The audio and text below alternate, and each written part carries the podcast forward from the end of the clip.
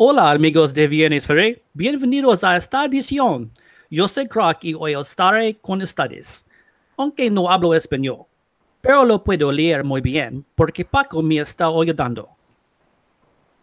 Estuvo muy bien, estuvo muy bien, Croc. Thank you very much, Croc. Yeah, good enough. hola, hola a todos, bienvenidos. Muy mal. muy, muy. No, no, no, esto, it, was, it was really good. Hola chicos, muy buenas noches, ya todas noches en la mayor parte del lado. Oh, se está repitiendo el audio, lo siento. Ahí está. Uh, bienvenidos a esta edición de Viernes Fue una edición muy especial porque tenemos a un amigo y un invitado muy especial.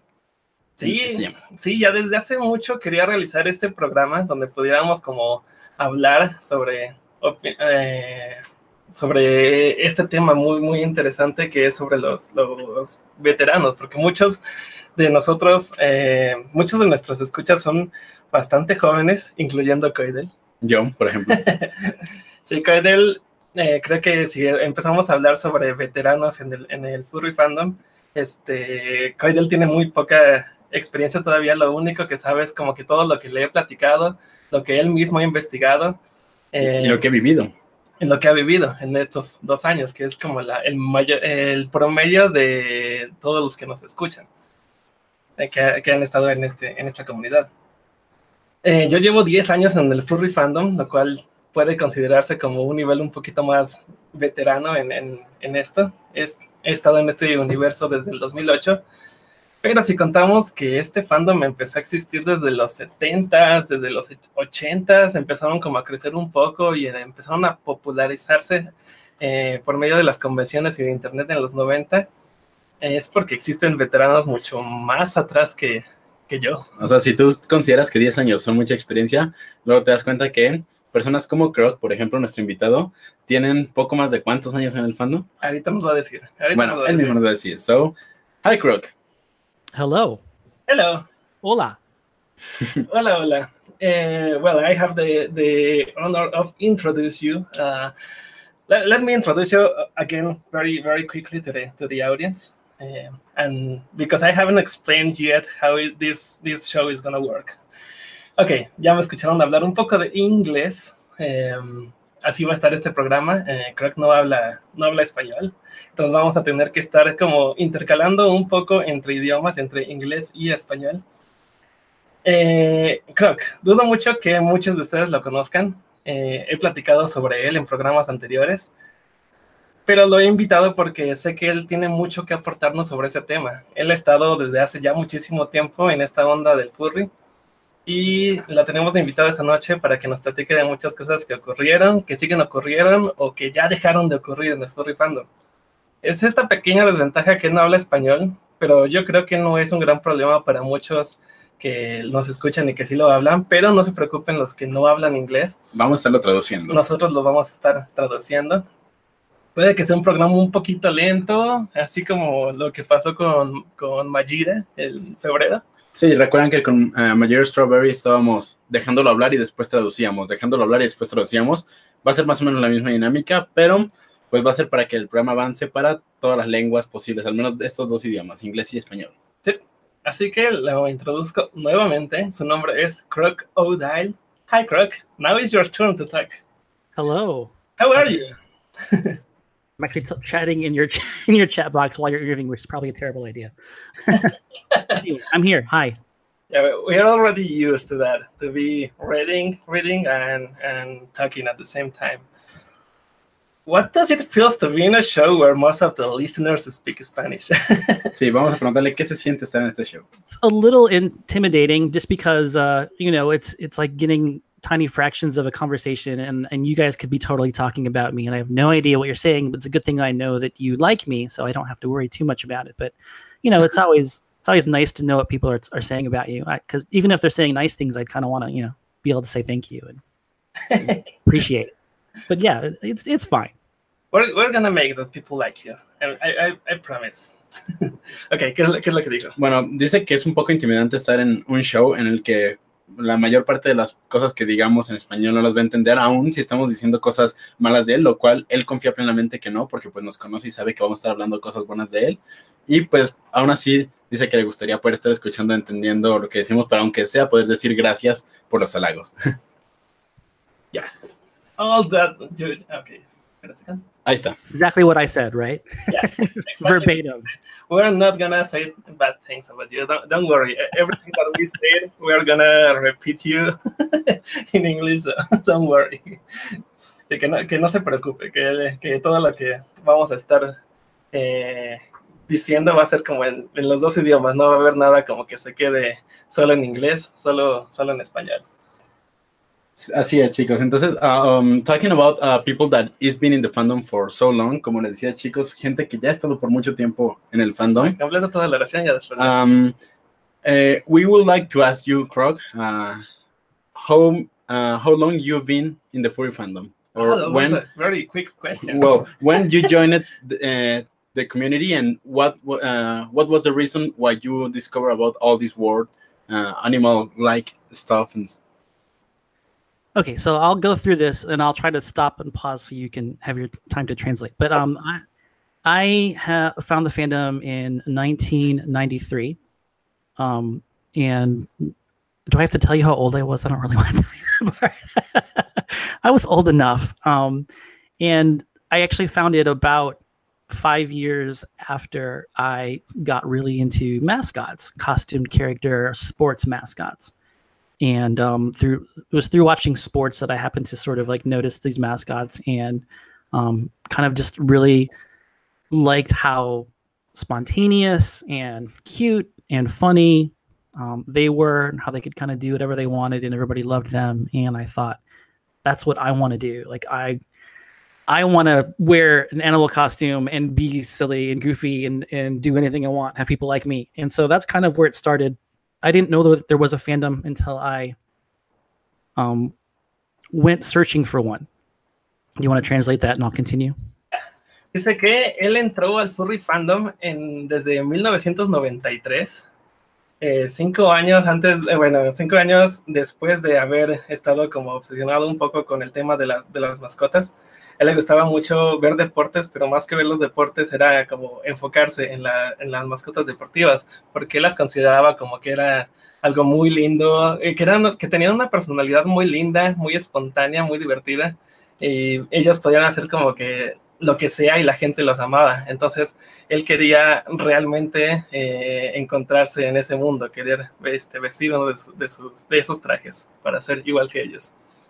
That was hard. But...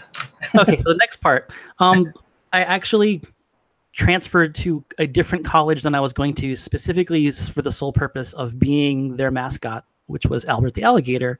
Um, that I really, really, really liked, and I was like, I really, really want to do this, and I was thought I could make it happen. Like, if you want something bad enough, and you just go for it.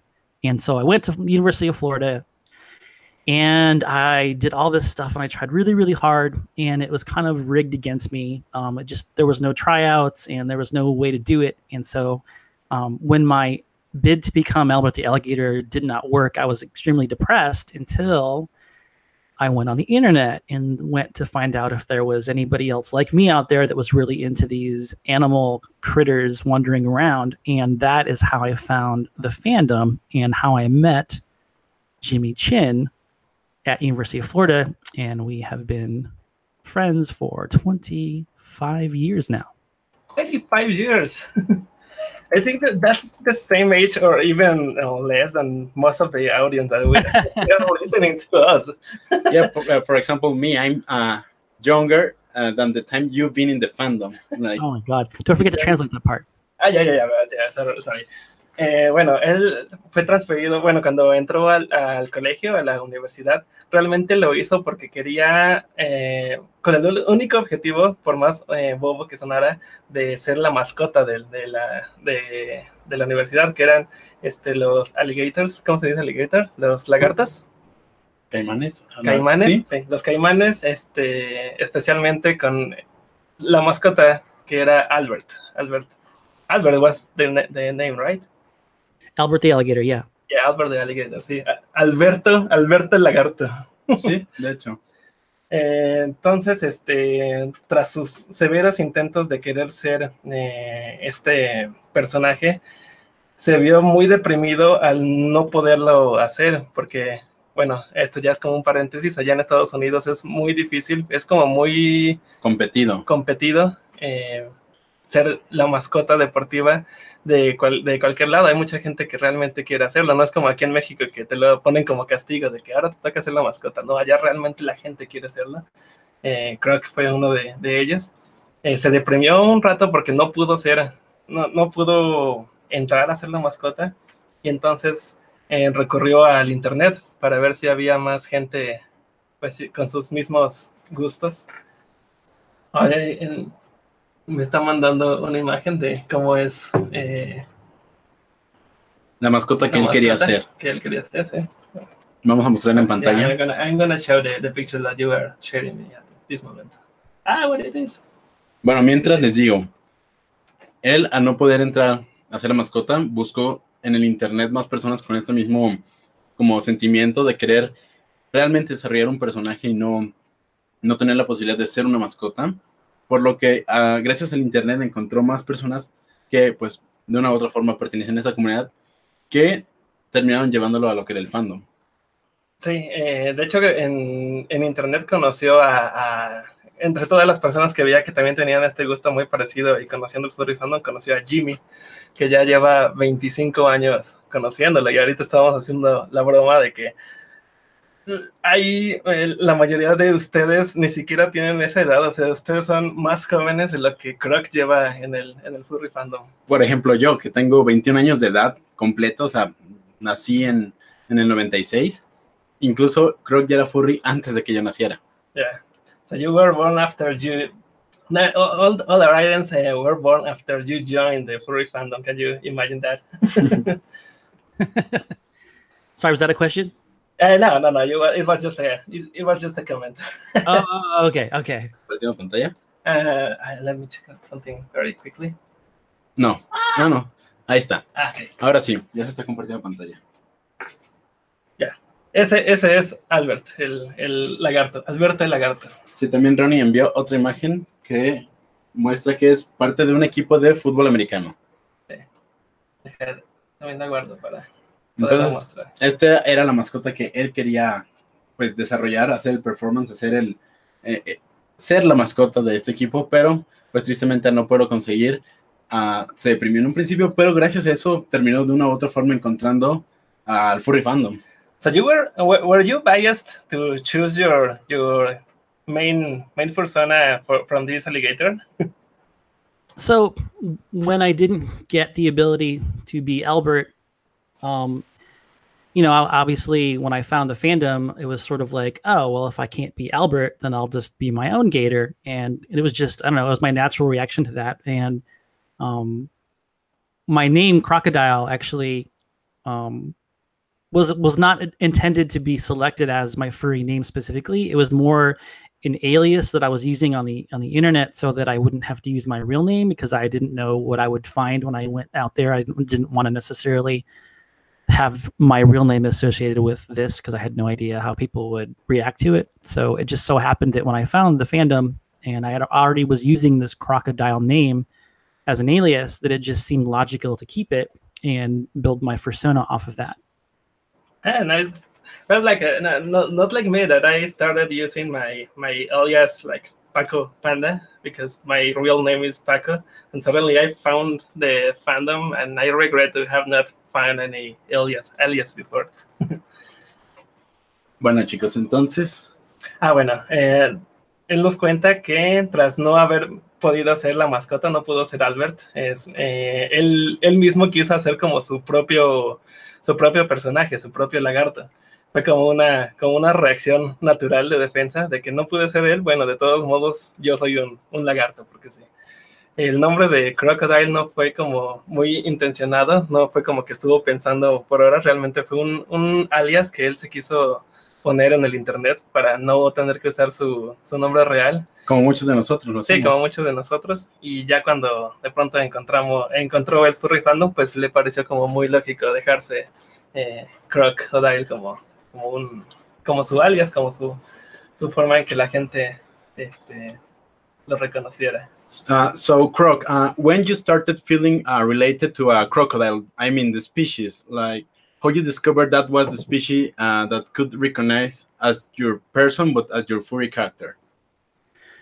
So you know, it really all just came from the fact that I was at Florida at the time. I didn't put a lot of thought into what animal should I be really. It wasn't even until after that sort of was a thing that I really thought, oh, am I really actually a gator? And I, I went out and bought a book on animal spiritualism and totemism because I wanted to see, you know, what the experts thought about um, animal spiritualism and, and, find out if that was accurate. And after I did a lot of reading about the different um, animal spiritualism and totemism, I realized that probably I was more closer to a wolf persona. Uh, you know, right? So is everybody, right? There's a million wolves, but still, hmm. um, there was a lot of things about wolves that seemed like they were closer to me, like um, the social aspect of wolf packs and how much they were very loyal to their pack, and um, just a lot of different things about it. But at the time when I sort of discovered that, you know, I related really strongly with wolves. By that time, I sort of had established my persona as Croc, and I liked the fact that there wasn't very many reptiles around. I was actually really unique, and being unique is kind of cool when you're starting out because you know it's, it's easy to get more attention. Yes, so I, I, decided to stick with Croc, even though you know I developed other characters, and one of them, which was a wolf, uh, several different wolves later, but um, probably more like a wolf. But I'm, I was always going to be Croc. It's like a pandas. There are not many pandas around. Mm-hmm. I, I, felt very unique when when I joined the family. I realized that uh, all of them were uh, foxes and wolves. well, look at you both because unlike coyote, that you can find like bunch of coyotes. Ah, yeah, but that's that, that also in real life. So. yes. So, para traducirlo, chicos. Ahora vas tú. A ver, um, básicamente yo le pregunté que por qué él había escogido un cocodrilo, porque muchos de nosotros escogemos un animal con el que nos, eh, que nos puede identificar por ciertas características que el animal tiene, que tú personalmente sientes muy propias. Um, eh, nos dice que él, aun cuando hizo mucho, mucha investigación sobre, ah, por ejemplo, esas páginas que tratan de averiguar tu animal espiritual o personas que tratan de decir qué tipo de animal espiritual tienes, eh, siempre daba un resultado como más a un lobo. Entonces, aun cuando esas páginas decían eso, él tenía ese gusto Ah, por un cocodrilo, principalmente por lo que estuvimos mencionando y contando. Y aun cuando también tiene personajes que son lobos, porque ya ves que ah, de, la misma forma en la que yo tengo, por ejemplo, a Coidal, mi, mi Forzona, mi personaje principal, y también desarrollo el otro personaje que es Kipo, la nutria. Uh, él también tiene personaje lobo, pero simplemente por gusto, su personaje terminó siendo un cocodrilo, aun cuando eh, otras cosas que él había investigado lo relacionaban más con los lobos. So like you have tons of characters. I, I remember. Uh, I, I, I can put the, the picture of uh, of all your characters. Let me check if I. Only if you don't compare me to Jimmy. oh well. bueno, sí.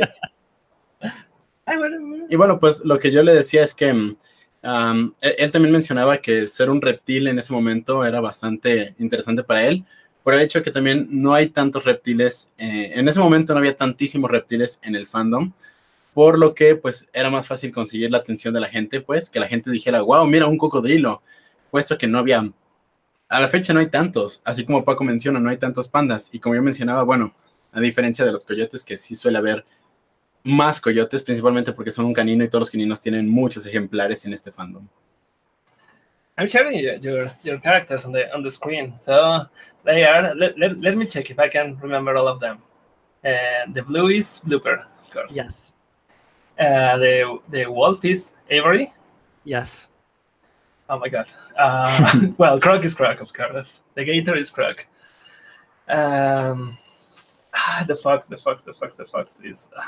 Tramposo. Yeah, I'm gonna, I'm gonna cheat. Camper. Yes. You cheated. Yeah, I cheat. uh, but I, I can remember even even if you mentioned the, the name of the tiger just a few moments ago, I can remember the name of the tiger right now. You don't remember the name of the target, do you? Ah, uh, okay. I'm gonna. The tiger's name is Prowl. Prowl, yes, Prowl. Uh, actually, you have a, a, very particular voice for for Prowl. No, pues todo lo que estamos viendo en pantalla son los uh, son cinco personajes que tiene Croc. Uh, seis, not seis. Uh, six because we are. Uh, I'm missing one. I'm missing. There is one missing. Yeah, I'm missing only one. This uh, this, this handsome guy. Oh, sí, tienes seis personajes. Y todos, pues ahí están los fursuits de los seis personajes que Croc tiene. Y cada uno tiene su personalidad, lo que es interesante, cada uno actúa de una forma, puesto que supuestamente, bueno, dentro de esta comunidad, dentro de la magia de esta comunidad, no son la misma persona, son diferentes animales que encuentras por ahí merodeando. Which character came first? Of course, Croc, right? Yes, Croc was first. Um, he was also my first suit, but it was just like a generic mascot, cheap mascot suit, and that was uh, 1997. I, I have a picture of the of that suit anywhere. I, I should have prepared it. you can show that one. That one's that one's safe to show. Yeah, do, do you do you have it right there? Because I should be searching for it. You want me to give you a photo of original? Well, there's one on. Uh, yeah, yeah, because I don't have it saved right now. So. All right, let me get. I, I can, I can for you. Find on the on the files. I I, I found it. Oh, you got it. Yeah, I got it. Bueno, vamos a mostrar una foto muy, muy vieja, bueno, de bastantes años ya, de lo que era el primer, la primera versión. De 1997. Ajá, la primera versión de Crocodile en 1997. De hecho, un año después de que yo nací. Crocodile is saying that it was a, a first, uh, uh, one year later he was born. Oh, wow. You're so young. Yes, yes he is. Well, I, am I'm, I'm also I'm also young. I remember I, I mentioned you that uh, when I was born, it was the same day that the song uh, Two Hearts from Phil Collins came out. So, nice. Oh, you should tell the people that when I was born, the number one song was Crocodile Rock. yeah. Oh, totally true. 100% true. Wow.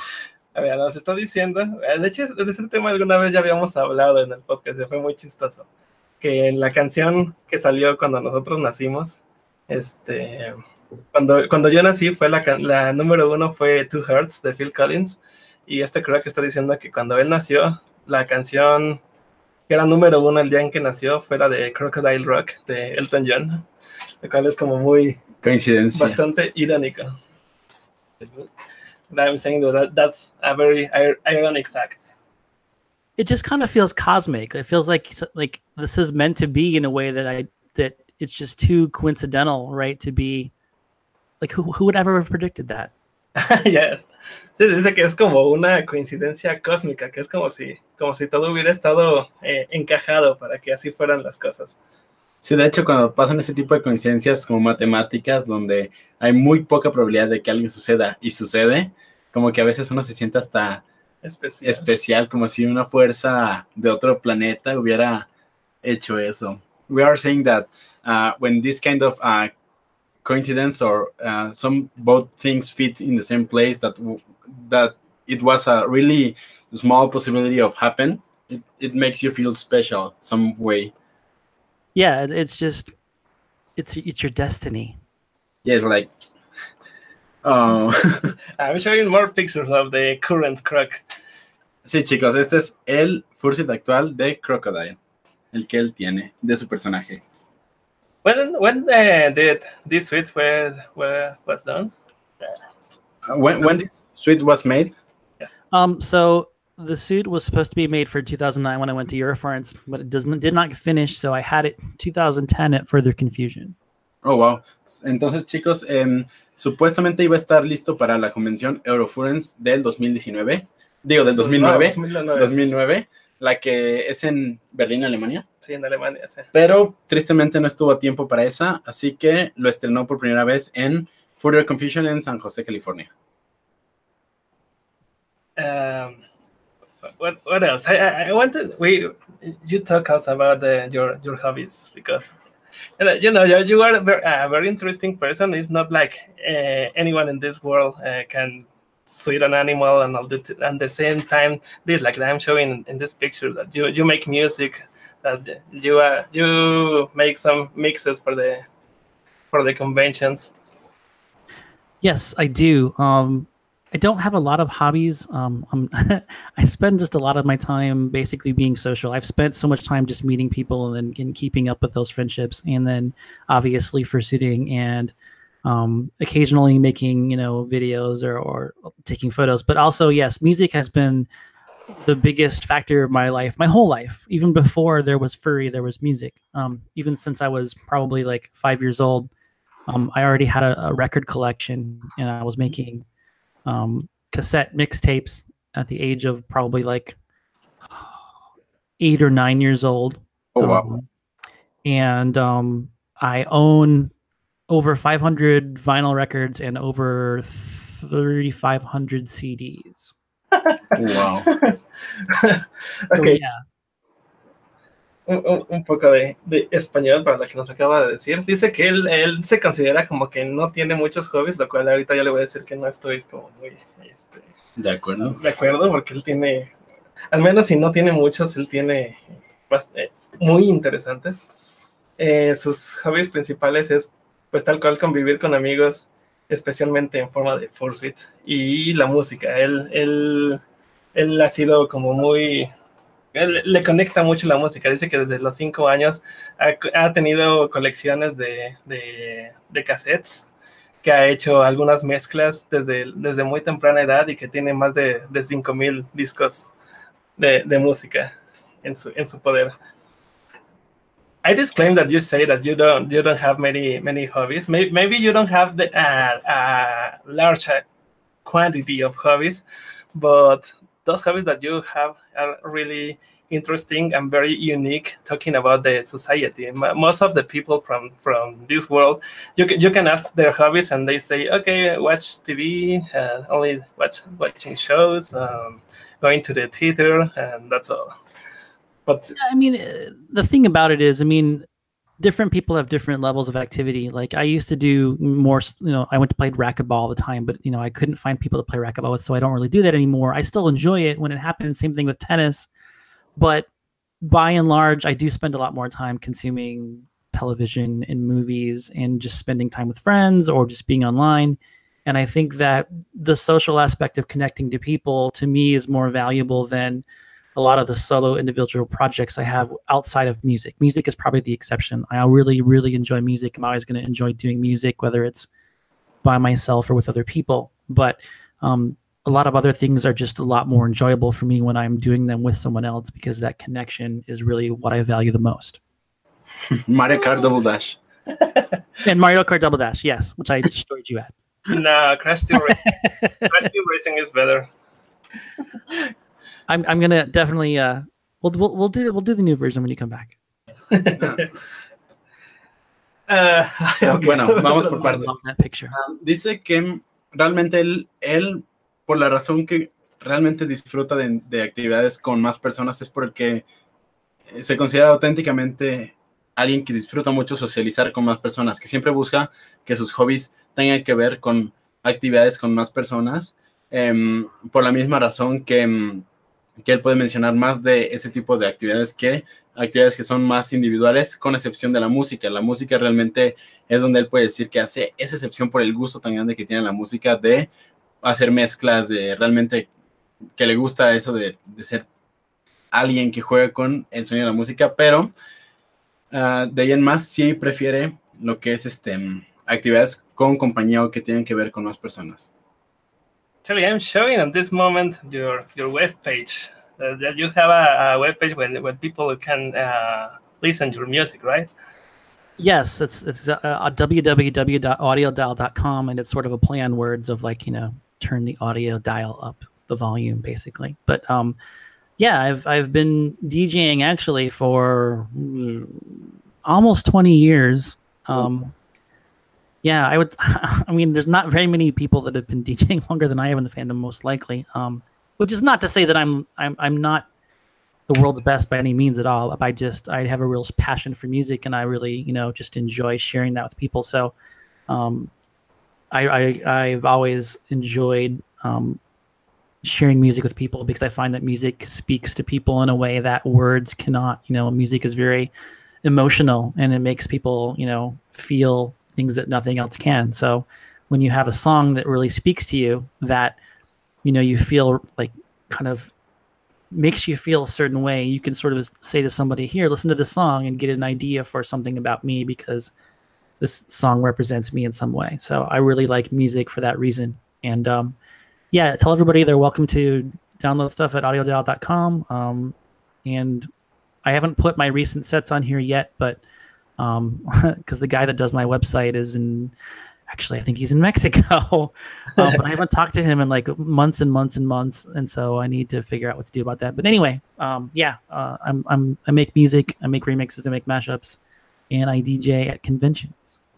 Yes, I've danced with with your music, and actually, uh, since you share me your webpage, uh, sometimes I work with with your music in the background. Well, thank you. That's very kind. Gracias, Paco. But yeah, it's it, it is true. It's like a very very yeah. You, you have a little of uh, of everything because uh, sometimes are very chilling, sometimes are more like for, for dancing. But I, I prefer to.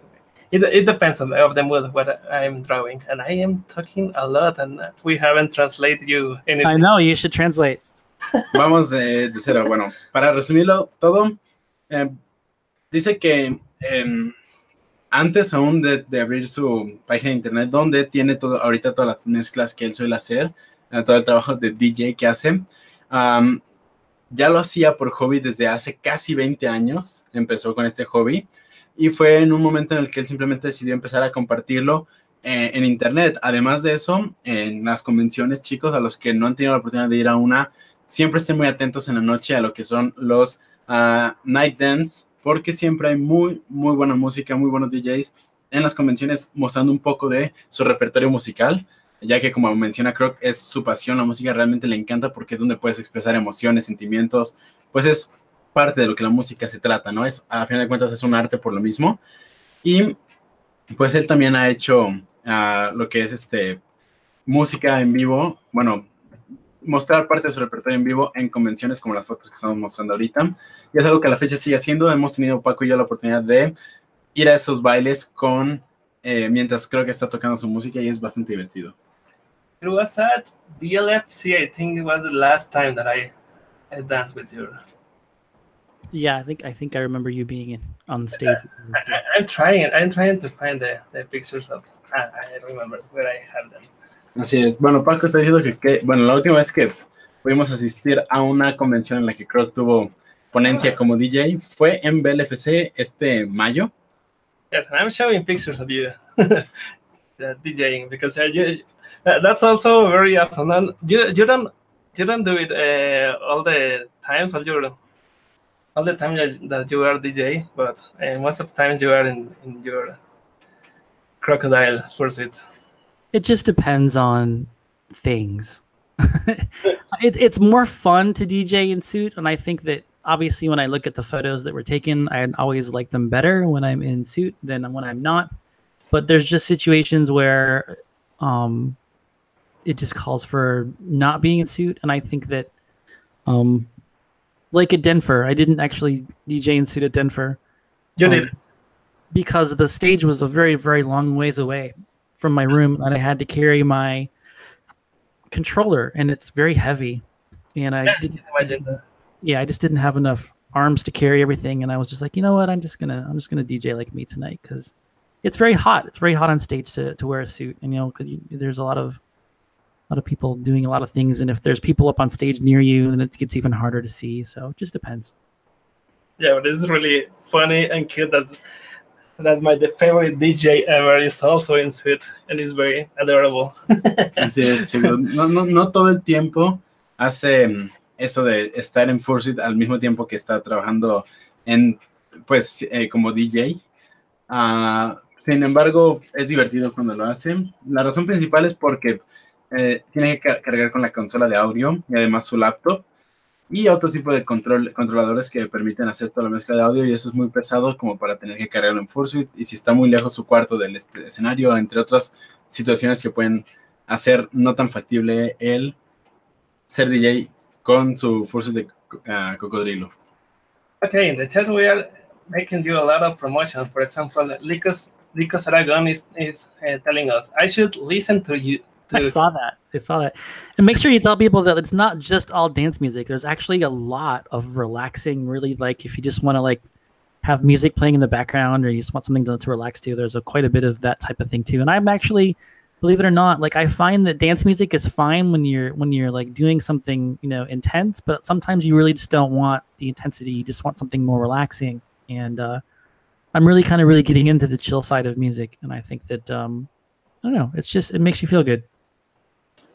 Se está diciéndonos que, pues, este, se, se, se, me fue la onda, perdón. Bueno, dice que básicamente el mood que le metes a la música que haces relajante. puede ser, puede, puede variar a la hora de estar trabajando. Si estás trabajando en algo muy intenso, pues puedes querer escuchar un poco de música más movida, como es común en los stream, en los que hacen streams, eh, dibujando, que siempre tienen un tipo de música un poco más movida, pero también si tu mood está un poco más relajado, puedes sentirte un poco más uh, con ganas de escuchar este, un poco de mezclas más relajadas y música un poco más instrumental, armónica. Uh -huh. Que todo lo que hace Croc, de hecho, es este, instrumental, de hecho. Ah, pues todo, bueno, eso mero. Sí. Uh, so somebody also asked us uh, a long, long, long time ago in the, in the chat, what happened with the past fursuit of the of the Croc? Yes, we would like to know uh, what happened with all, all those uh, fursuits that obviously you are not using anymore uh, because you already have the new ones, or at least for, for the characters you still performing, you have the new versions of them. But what happened to the old fursuits you used to have or own uh, back in the moment you used to have them? I um sold the original Croc suit probably like two or three years ago, and it was sort of like I had it for the longest time, and I was sort of holding on to it. And then just for fun, I you know I put it on one day just because I hadn't worn it in years, and I wanted to sort of just remember what it was like. And I was like, "Oh my god, how did I how did I wear this?" It was like the old Croc you didn't see out the eyes; those eyes are fake. You saw through the mouth. oh wow!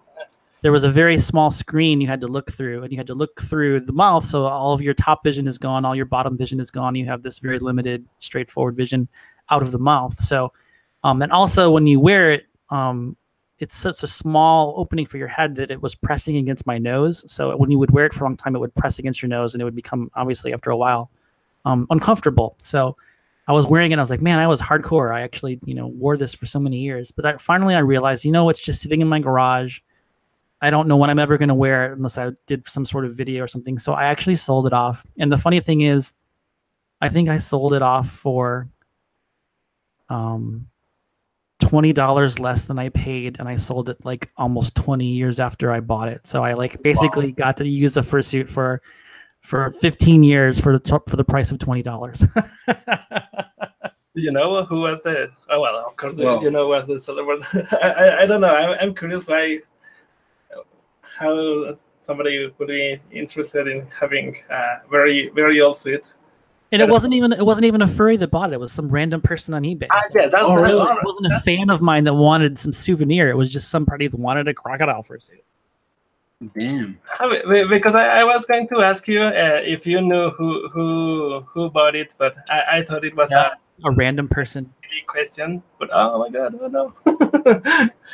it was a really tough decision to, to have solid. Uh, at least for me, I I I I still keeping my, my very old fursuit that is very horrible, but it's like a memory for me. I don't know. I don't know. no, I, I hear you, but I mean, when you start to get as many suits as I have, the closet space really just disappears. I mean, I'm not Jimmy in his 16. Oh, okay. But I don't have enough room for that. Okay, let, let me translate you this, this and, and, then I'm gonna ask you more questions. Okay, vas. Eh, dice que él ya lo vendió hace dos o tres años, este, pero que era como un poco difícil ver, eh, o sea, era muy difícil usar este fursuit, porque él tenía que ver a través de la boca, no tenía como visión a través de los ojos, tenía una visión súper limitada, y lo tuvo mucho tiempo en su garage, hasta que un día él decidió venderlo, y dice que lo curioso es que lo vendió por 20 dólares menos de lo que él originalmente había, lo, lo había comprado hace, hace como 20 años, 20 15. años atrás, 15 años atrás. Este, yo le quería preguntar que si conoció a la persona que lo, a, a, a, quien se lo vendió, pero como que primero me sonó una pregunta tonta, porque dije, pues obviamente sí conoce a quien se lo vendió, no, pero dice que no, que realmente se lo vendió a alguien completamente random en eBay. Sí, que alguien simplemente lo compró y dio la dirección de envío y pues... Y que porque lo, lo vendió realmente sentía que, que, era un artículo que ya solo, solamente se iba a quedar en su closet, eh, porque ya le mencioné que yo sigo usando, yo, yo sigo teniendo mi primer fursuit, un fursuit muy viejo y feo que hice alguna vez de mi panda. Y ahí está, ahí está guardado y no pienso deshacerme de él porque para mí es como un recuerdo, pues una memoria. I wanted to clarify something. Um, the suit cost three hundred dollars in '97, and I sold it for two hundred and eighty dollars Oh, wow. like two years ago. Dice que el fursuit le costó 380, 380 dólares en 1997. Yeah, '97. Yeah, I bought it from like a like a you know just one of those places that sells mascot suits online. Hace 21 años. Sí, hace 21 años, fue en el 1997, cuando él había, lo había comprado por 380 dólares. Y al parecer en eBay se lo vendió por 20 dólares menos, Fueron 360 dólares. por 360 dólares. So yeah, I mean, I think that suit's worth three hundred bucks, right? Don't you think so? Yeah. These days, three hundred bucks won't even buy you hand paws. Mm, Ya sé. Sí, es cierto. Es, One, you can get like one paw for three hundred dollars. sí es cierto. Ese, ese fursuit ah, cuesta, bueno, costó lo mismo que hoy en día costaría de un maker pues estándar promedio estadounidense, una sola, un solo par de patas y, y cola, por ejemplo. Sí, que es que 380 dólares son como unos 8 mil pesos, No, 380, si el dólar No. está a 18.4 son como, 7 mil. sí, casi, sí, 7 mil pesos más o menos, 7 mil 200 pesos. We're making the numbers. How much is uh, 380 in pesos? It's like uh, seven 7,000 7,000 pesos. That is very cheap for even for a For a full full, suit. full suit. Yeah. How much? How much? How many pesos did uh, Manuel Barks go for? Since he was seventeen thousand dollars. Seven, 17? Seventeen thousand dollars. How much is that? How many pesos is that? Ah, ok, let me, Uh, let, let's ask, let's ask Google. vamos a ver. It is uh, ah, Oh, it's three three hundred twenty nine thousand one hundred fifty two pesos. yeah, just that. That's that's you know dirt cheap. Yeah, I'm pretty happy with my three hundred dollar gator. si estamos hablando de que hoy en día los fursuits han estado subiendo mucho, mucho, mucho, mucho de precio, a un punto en el que tenemos el récord del fursuit más caro que se ha vendido, que fue de 17 mil dólares. 17 mil dólares, que en pesos, para los que nos están escuchando en México, son un alrededor de 320 mil pesos mexicanos. Así es, 320 mil pesos mexicanos más o menos es lo que se ha vendido el fursuit más caro y fue por Mixed Candy, creo. Eh, Sí, who, was the maker? Do you, do you remember? The first one. No, No, I mean, no, no, the, no, the no. maker that uh, Sold the, Oh, they were. That was the same person who made Croc. It was uh, uh, mixed candy. Mixed Candy, Candy, sí. yes. Mixed Yeah. Candy fue quien vendió ese fursuit de 17 mil dólares. I, I- I'm very curious also. How many fursuits Jimmy had? Um, I think he had seventeen or eighteen. Ah. so so he, he can be wearing like a fursuit for a whole month, two, two times at uh, yes, he, he- he absolutely. He One could wear a different fursuit to every convention and attend four conventions a year and That's go for four years and not wear the same suit twice. Bueno, le estaba preguntando que su, compañero de, de casa, Jimmy, él, él es un coleccionista pues de fursuits, pero tiene muchísimo. Les pregunté cuántos tiene. Dice que tiene entre 17 y 18 fursuits. Este, y que incluso podría usar como uno en cada convención, uno en cada convención durante todo el año y estaría todo, todo bien. Sí, de hecho. So, well, now that we are talking about uh, furry convention, uh, which one was your very first furry convention, and how did you get there? So, um, when I got in the fandom, there really wasn't very many. There was ConFurence in LA Uh-huh. um, that was going on, but as far as I know, there was really only other one other FurryCon. There, there might have been one more, but I, I don't think so. The other one that, that I knew about was actually just brand new. Um, it, it was his first year. It was 1995, and they decided to do ConFurence East, and that was in New Jersey. Uh, beautiful, fabulous, exciting Elizabethtown, Elizabethtown, Elizabeth, Town, Elizabeth, New Jersey. Um, and uh, it's just this kind of like dumpy little town that doesn't have anything other than like industrial like buildings in it. And um, that was the first con I ever went to. I drove with my friend from Florida to New Jersey.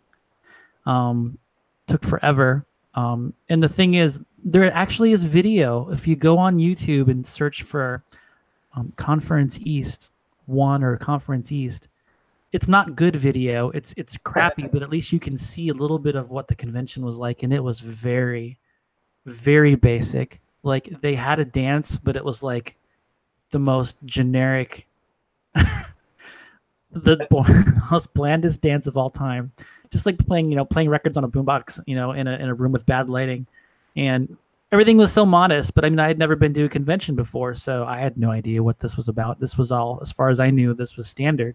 So it wasn't until conventions got better and better that I realized just how, you know, relatively boring the first one was. But you know, to me, this was all such a new thing and so exciting that I was just ex- excited to meet other people and see all this stuff. So I mean, you know, even back then, even '95 when hardly anybody was into this at that time, and actually, you know, I won't say too much because you have to translate this, but fursuits were just starting out then. There was at that convention, there was maybe 10 fursuits.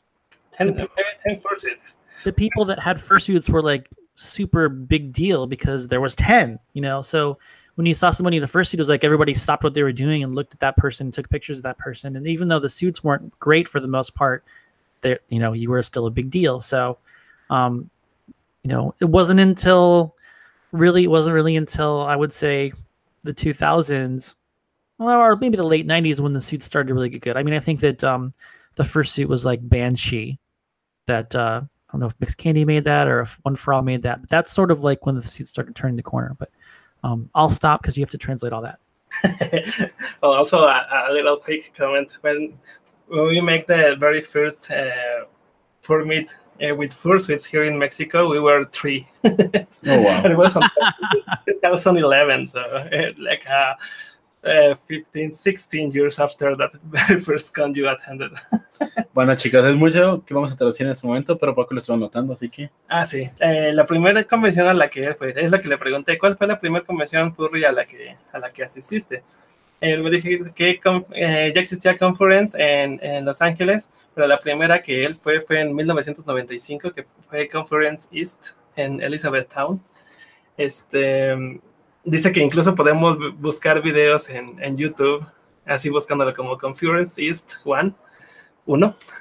Eh, y vamos a ver como videos como muy, muy crappy, como muy como grabados muy a la casera y que podemos ver cómo eran las convenciones en aquel entonces, que tenían como unos, unos dances nocturnos, ¿cómo se llaman? Unos bailes nocturnos este, muy, muy genéricos, que ahorita si los vieras como que te darían pena, pero para él todo eso era completamente nuevo, no sabía antes cómo era una convención furry, este, no, no, no, tenía como la percepción de lo que era una convención furry antes, y se dio cuenta que cada vez se hacían mejor, mejores y mejores, pero para él era como muy emocionante estar eh, conociendo gente, conociendo cosas nuevas, conociendo más gente que tenía como sus mismos gustos.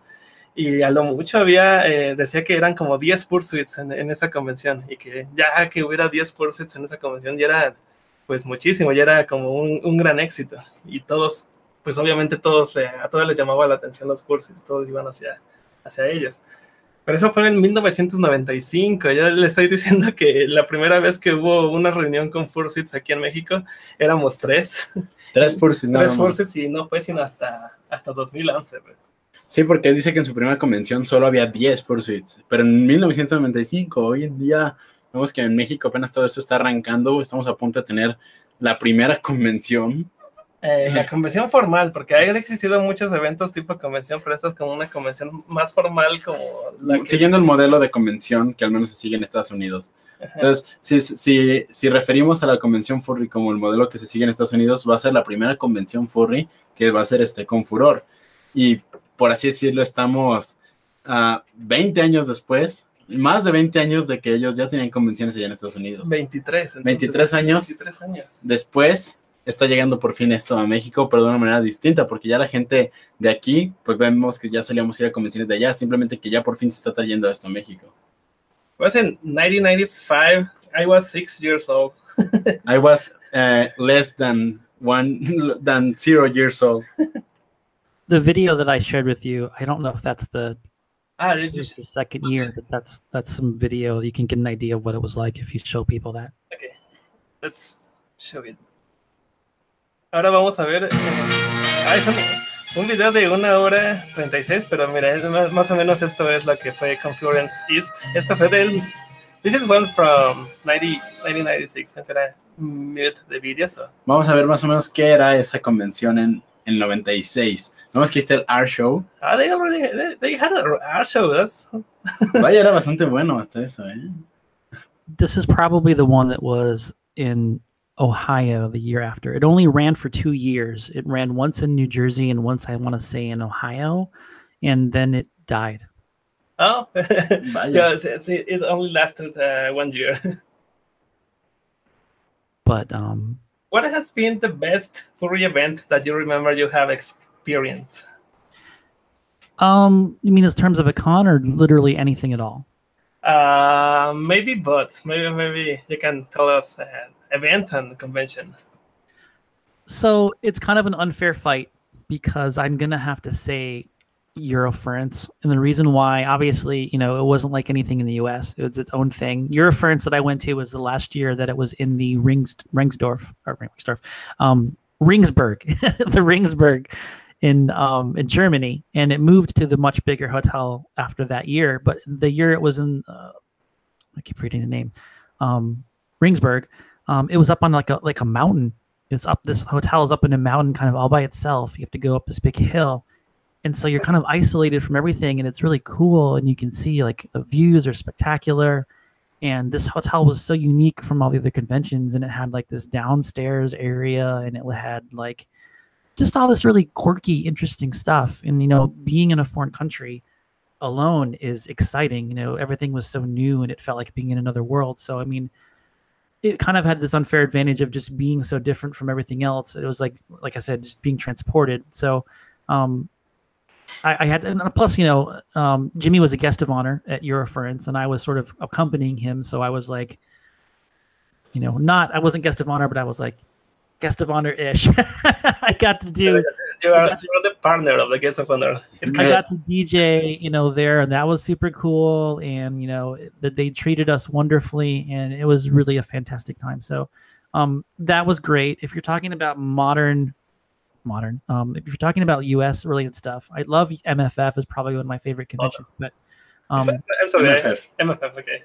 yeah, but oh, the the best time I had honestly might have been Elliot's Spring Gathering in Las Vegas because um that con wasn't really like other cons. They had like famous people come to the convention. Like there was there was a guy from a band called Orbital that I really like who came to the convention, I guess because he knew somebody, he knew the guy who ran it or something, and he did a panel. So I got to sit at this panel with like 10 people and talk to one of my musical idols. You know, imagine some musical artist that you love and being able to sit like two inches from them and ask them questions about stuff. You know, it was fantastic. I got to talk to this guy who was been a band I'd known for 20 years. So, um, and then uh, also ESG had a lot of fursuit centric stuff. Like they had a, a bus tour. You got to get in, get in fursuit and go on the tour bus and wave at people and go through Las Vegas. And there was all these different things to do. So, I mean, you know, I really liked that atmosphere and how unique that was. I kind of like unique experiences because a lot of the cons are very similar to each other. So, um, those two things really stood out for me.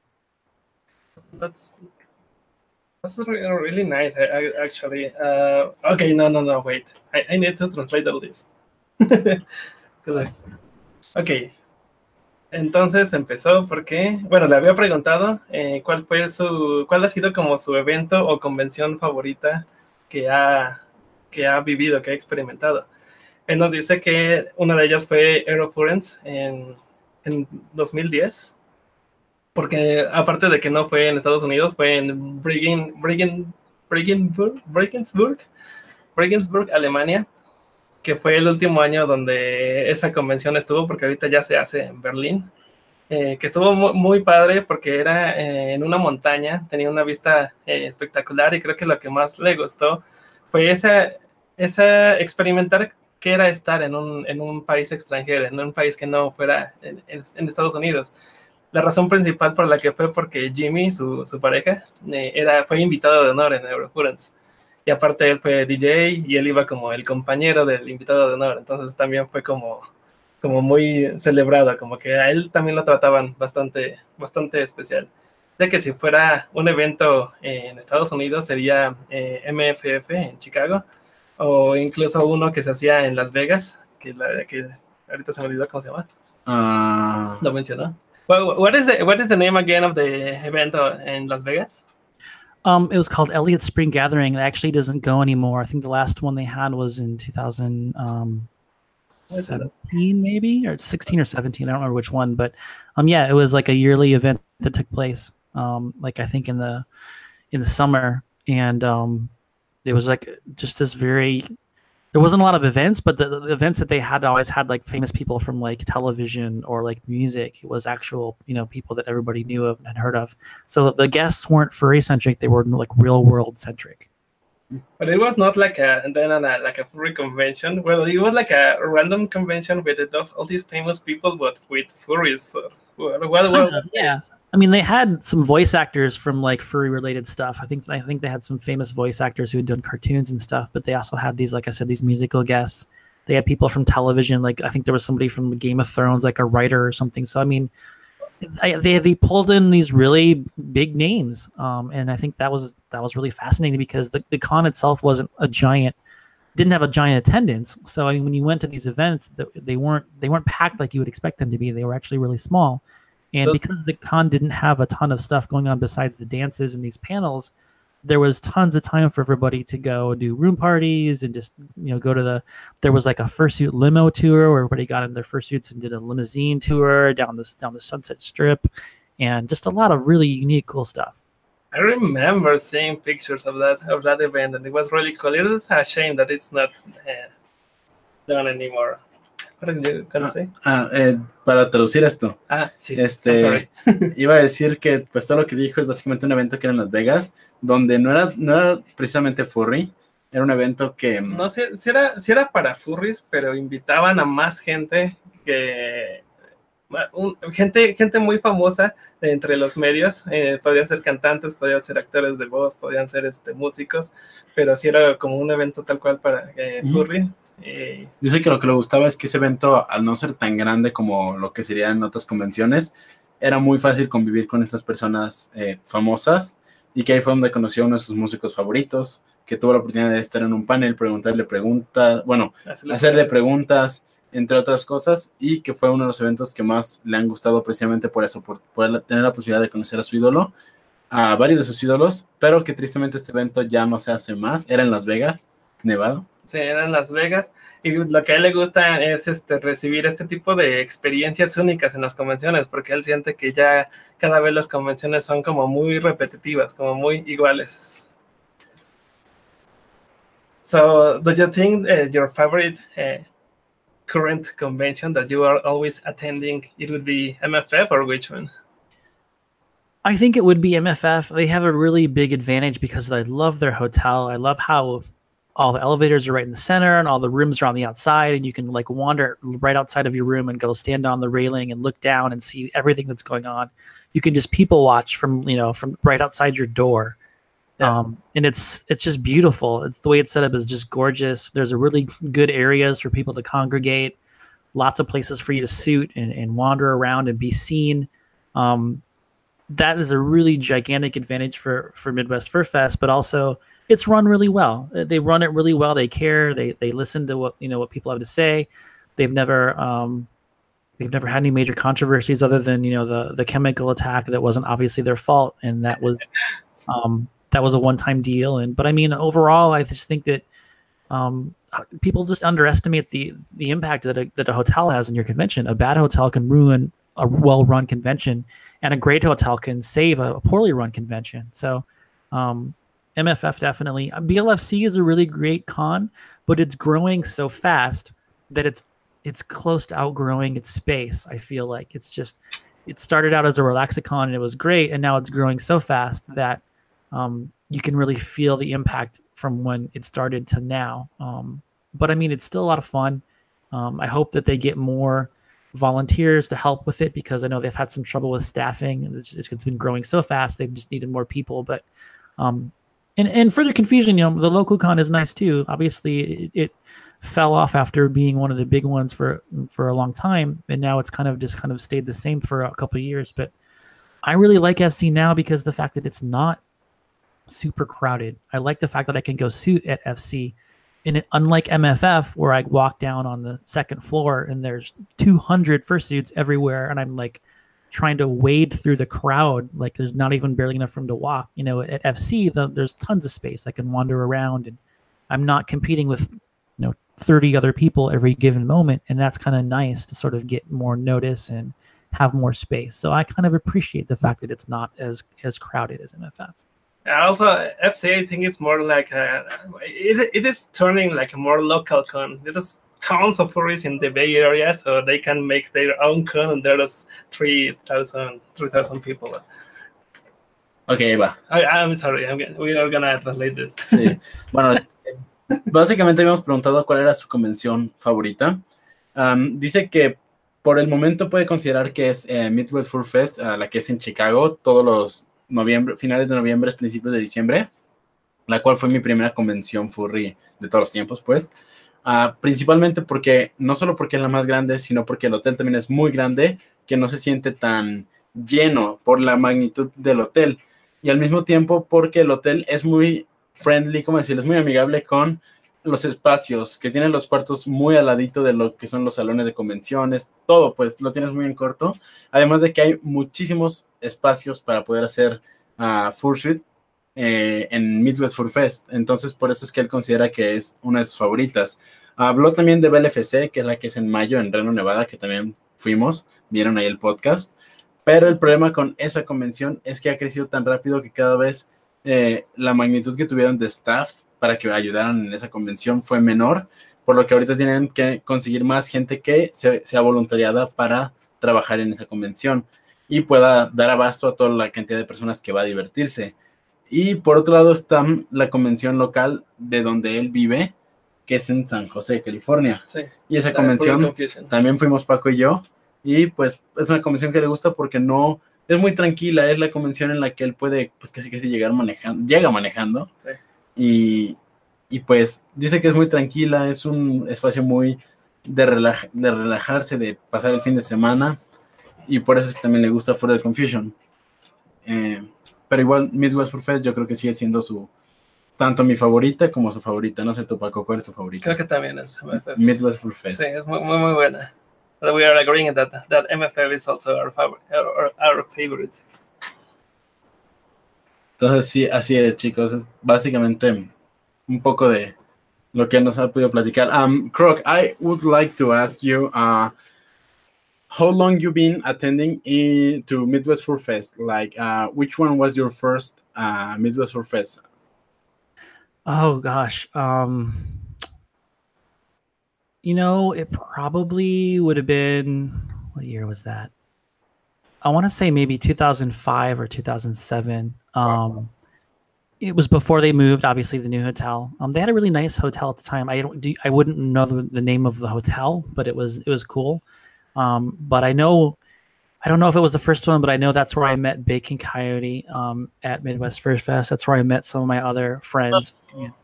yeah. Um, I was showing a picture of, of of the three of you with with Ray. Sí, entonces, bueno, parece que su primera convención, eh, bueno, primera Midwest Fur Fest fue por ahí del 2006, 2006, para dejar un punto medio. 2007, sí. Este, y dice que lo que le hizo muy especial es que ahí conoció a uno de sus mejores amigos, uh, que sería Bacon Coyote, eh, que es el chico rojo que está en pantalla, eh, que es como tocino, porque su color es como el de un tocino. We're entonces, translating the name of Bacon. entonces, es como el coyote tocino. Y pues fue, la, es actualmente pues su mejor amigo, uno de sus mejores amigos y es la persona que conoció en esa convención. Uh, do you think furry cons have changed for uh, furry conventions have changed for good or for bad nowadays? Because now there's many many people on all the conventions every time. As you say, that most of them are getting uh, like the same pattern of, of the convention, but do, do, you think has changed, but for good or for bad? Well, I mean, as the fandom changes, the conventions need to change as well. It's just the nature of the business. So I think that, um, and if you want to keep up, right? If you want to keep up with the changing fandom, you need to to constantly innovate. And um, so I think that you know, by and large, they're changing for the better. Um, and I wanted to mention something just just as a point of interest. Okay. Um, you probably have heard of. Well, I mean, there's there's like fursuit games right at almost every convention now that you that you know of, right? So, believe it or not, um, fursuit games were not a thing for a long time, and I want to say that um, I didn't hear of them prior to um, like 90, 1999 or so. Um, and so I was sitting around one day with me and Jimmy and some friends of ours, and we were watching a video of professional mascots doing goofy sporting events um, for this television station. And when it was done, I turned to one of them and I'm like, "Why aren't we doing this at conventions? Like, this is this is such an obvious idea to have fursuits running around doing silly games and stuff. It's it's obvious. Like, it's like basically, you know, it's basically mascot sort of stuff in a, in a smaller scale, kind of goofy setting." And they're like, "Yeah, that's a great idea." And so that was when um, we called it Critter Olympics. That was our name for it, and we debuted it at FC. Um, it must have been like 1999 or so. Um, I don't, I don't think there's been any games at at cons before that with fursuit. So, um, if someone can prove me wrong, please do so. But I don't want to say that like like our group invented fursuit games. you can consider that, that your group invented the fursuit games. Also, uh, when when I saw that those kind of uh, TV shows, that, that those kind of TV contests and uh, for mascots, I, I really enjoyed a lot watching them, and I, I wish one day I, I could uh, be part of, of them in, it because I was a, a previously a, a, mascot in my in my university and also in the in the high school. Uh, and I was very excited to see those shows, and I wish one day, one day I have to do something like that. And suddenly the furry convention appeared with the Fursuit Games, and I was very excited. bueno, eh, lo, que, lo que la pregunta principal había sido, chicos, es si él, él consideraba que las convenciones habían cambiado para bien o para mal, eh, debido a que pues ha asistido a convenciones desde demasiados años, ya como mencionamos, más de 21 años asistiendo a convenciones. Y él considera que pues todo tiene que cambiar, es como los videojuegos, por ejemplo. Uh, antes uno podría decir, me divertí muchísimo, pero pues como la gente va cambiando, los gustos y las tendencias van cambiando hoy en día, ya no vamos a encontrar algo tan como lo era antes. Y si lo encontramos, sigue siendo un poco más del estilo más actual, como por ejemplo puede ser Cuphead, que es un juego que agarra las, las cuestiones old school, pero los integra más a algo moderno. Pues básicamente es lo mismo con las convenciones. Uh, conforme fueron avanzando, fueron también creciendo en lo que a la gente le gusta hacer, las actividades que a la gente le gusta, pues, tener directamente allá. Este, pero, pues, no, no puede, no puede, ¿cómo decirse? Da, darse el título de para bien o para mal, debido a que cada quien hace la convención a su manera. Otra cosa que dice que, que cambió mucho fue la, la aparición de los, de los Fursuit Games, de los juegos de concursos para los Fursuits. Ah. Que él no había escuchado nada de ellos antes de 1999, lo que se me, hace, se me hace muchísimo. Sí. Eh. Ellos veían este tipo de, de concursos en, en, programas televisivos que, que hacían estas mascotas, las mascotas deportivas, las mascotas de cereales, las mascotas de todo tipo, hacían cosas muy bobas eh, en un concurso. En un estadio, por en ejemplo. En un estadio, y ellos querían como recrearlo, dijeron, es que esto tiene, esto, este, este tipo de actividades tiene que estar en las convenciones furry. ¿Por qué, ¿Por qué diablos no están? Pero estamos hablando de 1999, hace ya un buen. eh, y él como que, como que siente esa, ese orgullo de considerarse uno de los fundadores de la idea de que los Fursuit Games aparecieran en las, en las convenciones furry. Eh, y, y porque, bueno, ellos lo propusieron al, al crew, al staff de, de Furry Confusion, de que estas aparecieran. Estaba platicando que... Ah, Pose. bueno, ahorita les, les, muestro qué es lo que me está mostrando Krok. Eh, se, se, me fue la onda. Ah, sí. Le, le, había dicho que, que es algo que a mí me, me, me, llenaba como de mucha energía. No, no, no, como una necesidad muy grande de participar en este tipo de shows cuando yo los veía en la televisión. Aquí en, en México también aparecían muchos shows, especialmente en otro rollo. Y de mascotas de, fútbol. que eran de mascotas eh, participando. Sí, la, los organizaban los de otro rollo, no sé por qué. Pero organizaban que existieran este tipo de, de, juegos en estadios donde las mascotas competían y decía, ah, ya alguna vez tengo que hacer eso, se ve excesivamente divertido. Sí, de hecho era algo muy común. ¿Quién no veía ese tipo de programas y decía, yo quiero intentar eso algún día? Ah, yo creo que no muchos, ¿eh? O sea, somos nosotros los rarillos que decimos. okay, wait, uh, are you ready to show? Okay. Yeah, let's show them. Let's show them the video. Yeah, let, let's show this video. Es, este video lo hizo eh, Croc. Epic Tail Pictures is sort of my my brand. Esta es como su marca, Epic Tail Pictures. Y este es un video muy divertido que él hizo.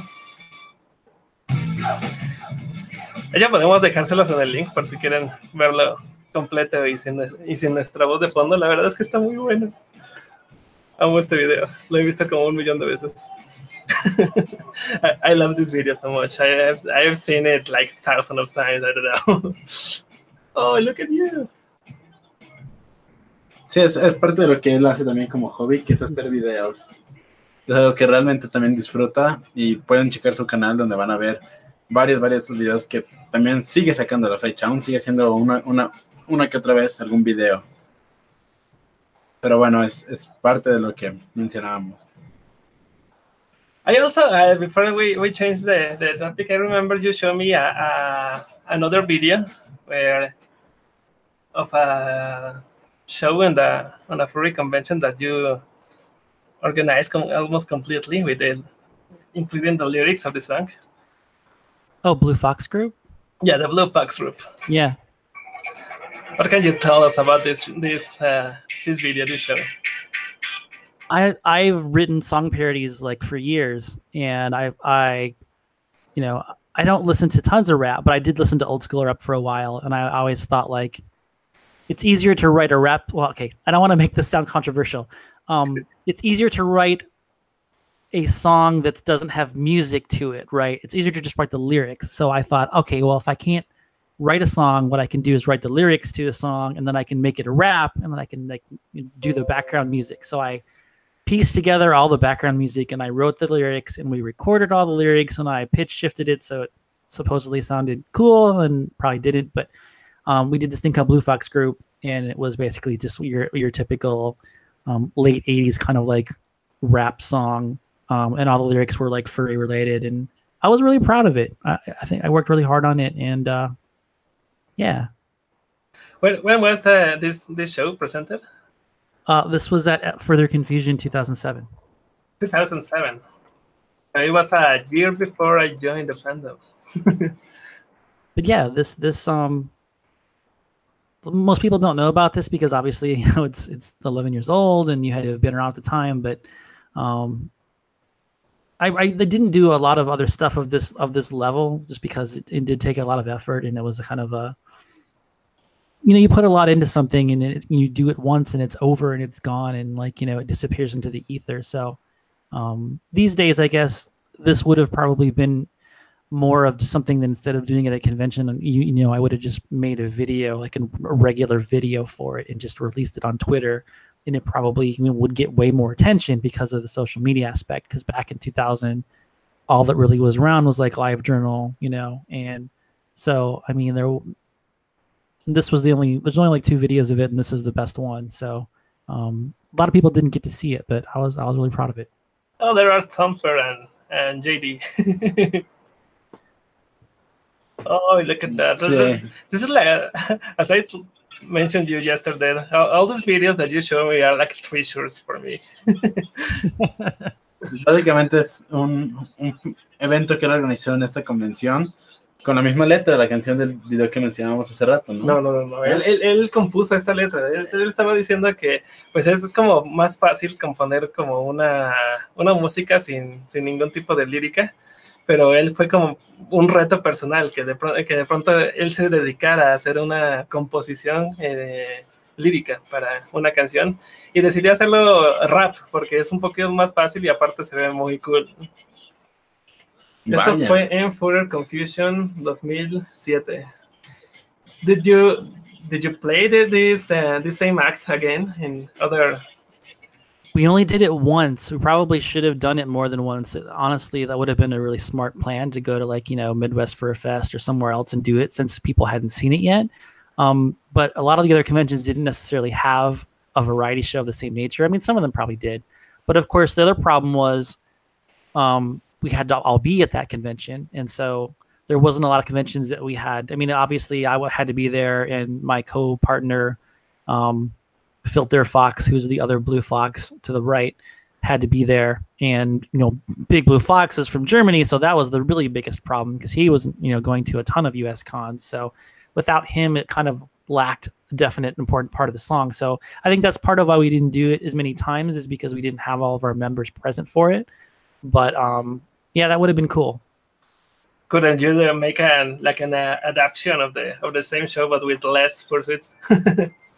I mean, yeah. I, and again, in retrospect, like it would have made more sense to just make the video because you can just take a video and show it anywhere you want. You don't have to be there for the video, and it's still just as cool, if not cooler, because then you get to like practice it and make it perfect. And you know, but I mean, back then it was more about the live spectacle and and doing this live, and you know, that was going to be kind of impressive. And so, you know, it, it was fun and we did it and um, it taught me a lot about expectations and and um, you know you really have to do something because you enjoy it not because you expected a big response to it you know if you get that you're lucky and if you don't you need to just have had a good time yeah but at least you, you did it about what you did you know be feel good about what you did yeah I think I think that's important too. Uh, just uh, doing the things to to enjoy them. If they are successful, that's uh, really good luck. But it, it doesn't have to stop uh,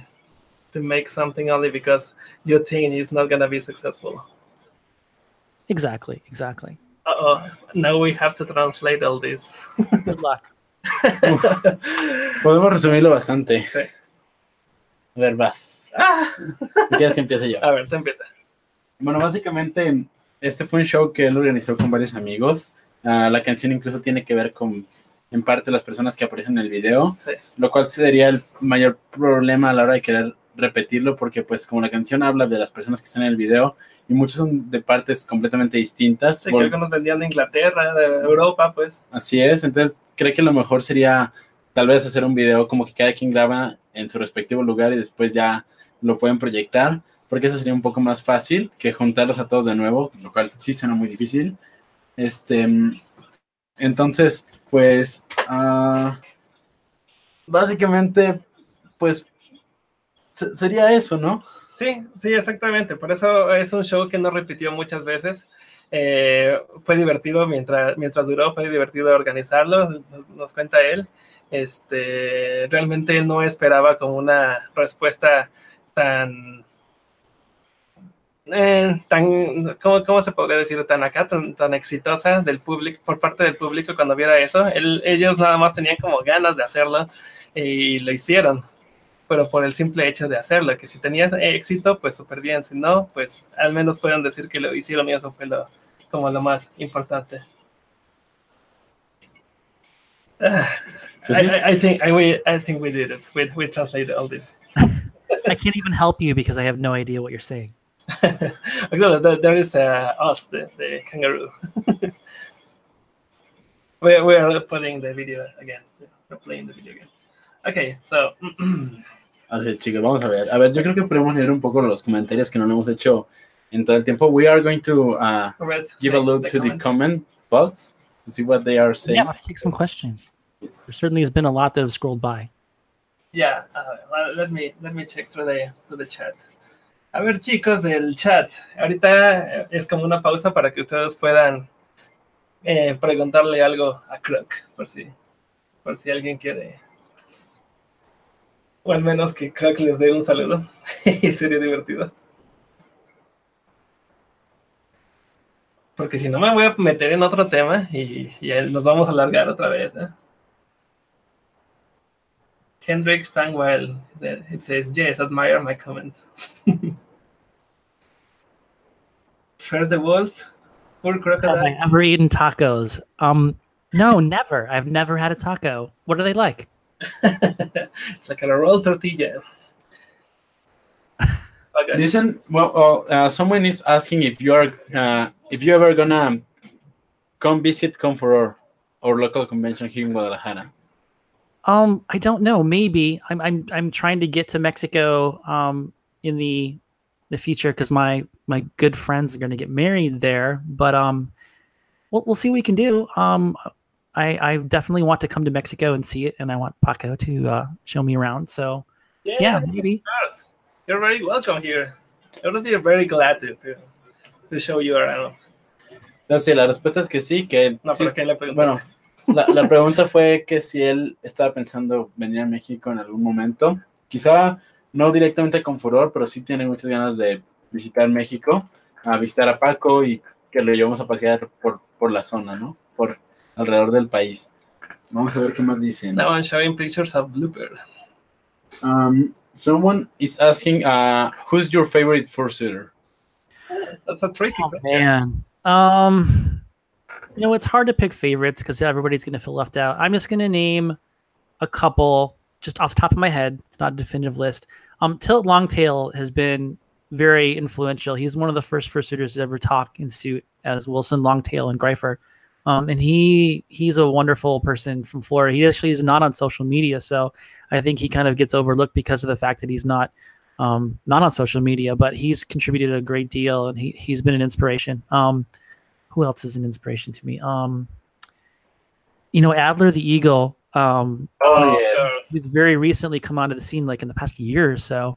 You know, initially because of his awesome animation, but I mean, then he got a fursuit, and oh my god, I, when I watch him in suit, he's the most. When I see him, he just he looks like he's real. He looks like he's like legitimately that character exists and could be like on a television show. Like it blows my mind how animated and just how much personality he has. It just I turn into a kid when I'm watching him. Um, I love Barley. Barley is adorable. Uh, you know, I'm talking about Barley, the the, the, yeah, the little dog. Um, picture of Barley here. yeah, you. there was a picture earlier of, of Croc and Barley. Barley is wonderful. Um, you know, anybody that puts their heart and soul into performing and cares about making a character come alive and really just tries to to do that. There's a lot of people that I could name that are that are influential, but really it's all about your attitude, how much you love your character, and how much you want to make your character real for other people. And um, those are the kind of people that I that I love the most. Pues bueno, te Okay, uh, I'm gonna I'm gonna translate this and then I'm gonna give you my opinion about this. Uh, bueno, el primero que mencionó fue Longtail, dice que ha sido como una inspiración para él, eh, pues de los primeros fursuiters que a él le tocó convivir y que es un poco difícil eh, ahora eh, tener contacto con, con Longtail porque dice que él no usa ningún tipo de red social, entonces es como nada más atraparlo en, en las convenciones. Otro que mencionó fue uno que seguramente muchos de ustedes conocen porque ha sido como muy famoso últimamente, que es Adler the Eagle, Adler el águila.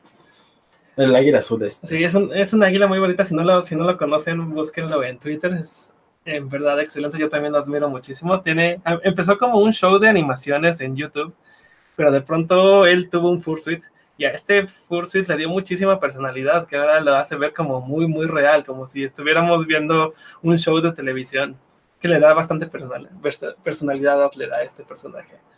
Se siente muy vivo. Otro que mencionó fue el que estamos viendo en pantalla, que es eh, Barley. Y dice que en general, que cualquier persona que le ponga mucho corazón y mucha alma a un personaje, eh, es alguien a quien, a quien puede él admirar muchísimo. Hay muchas, muchas personas que sería muy difícil mencionar a todas, eh, pero depende mucho de la personalidad y de la actitud. De... Sí, de qué tanto se esfuerza la persona en hacer que ese personaje sea real para otras personas. Yeah, that, that's something that I agree because I've seen many persons that are very, very cute. In, in, in uh, they look very cute, but their personality is like a completely empty.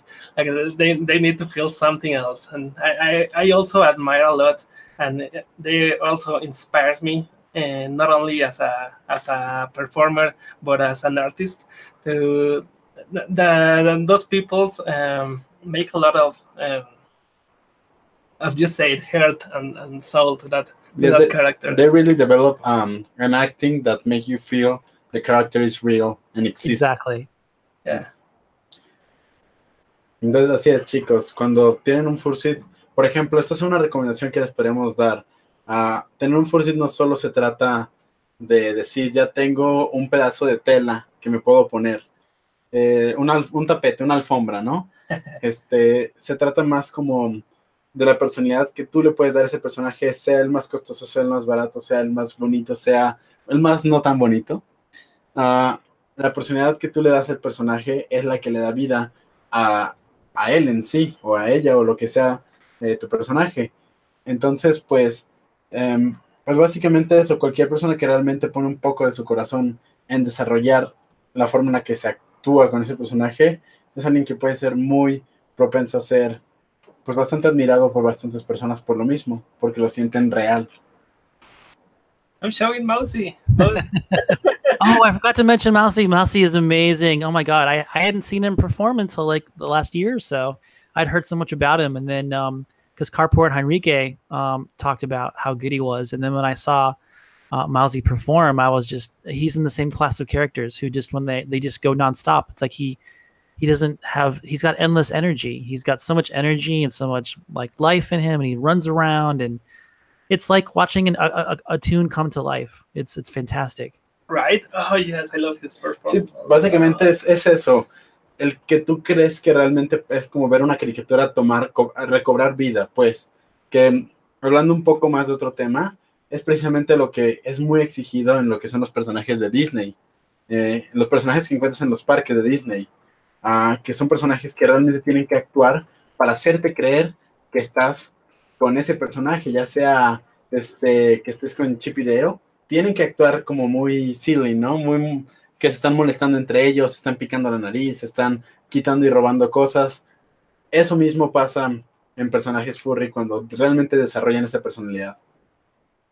Now it's the turn the turn to just say all that to Croc because you said many different okay. things. so um, basically, I was uh, telling the people um, what uh, Disney parks um, expect their workers to do the same with the mascots of Disney parks, like Mickey Mouse, uh, Chippy Dale, Chip and Dale, sorry, uh, and many other characters you can find in the Dis- Disney parks, because they really ask the employees to performance the character that makes the uh, makes the kids feel like they are really meeting uh, Minnie Mouse, Mickey Mouse, Donald, and some other. Yeah, Yeah.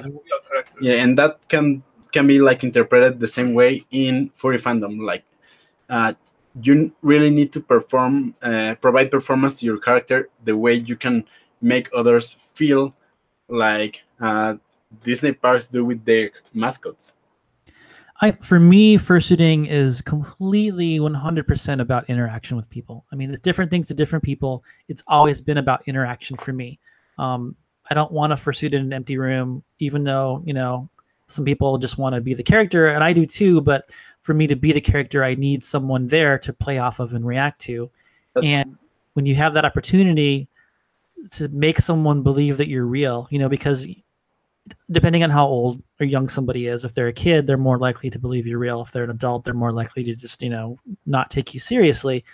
And I like the challenge of having to sort of like win over adults because they, you know, there's so many different kinds, right? There's the shy kind, there's the there's the kind who are trying to like show you up, and there's just so many f- fun things to do with people. And I, I think interaction for me is the whole essence of suiting, being able to make people happy, make people laugh, um, do something unexpected. Because when you when you encounter regular non furries, um, most likely they haven't seen a lot of people like you before, so they're they're kind of like amused, you know, at the very least. And you have a chance to make a real impression on them. You, you have a chance to do something that they're going to remember when they go home that day, or maybe even next week, or who knows how long, depending upon you know how that goes. And so that's why first fursuiting outside of conventions for me is a lot more entertaining, a lot more rewarding for me because when you go to MFF, you're one character of 500, 1,000 characters. When you go outside, suddenly you're just you and it's just you and those tho- that person and you, you have opportunities are are much more plentiful.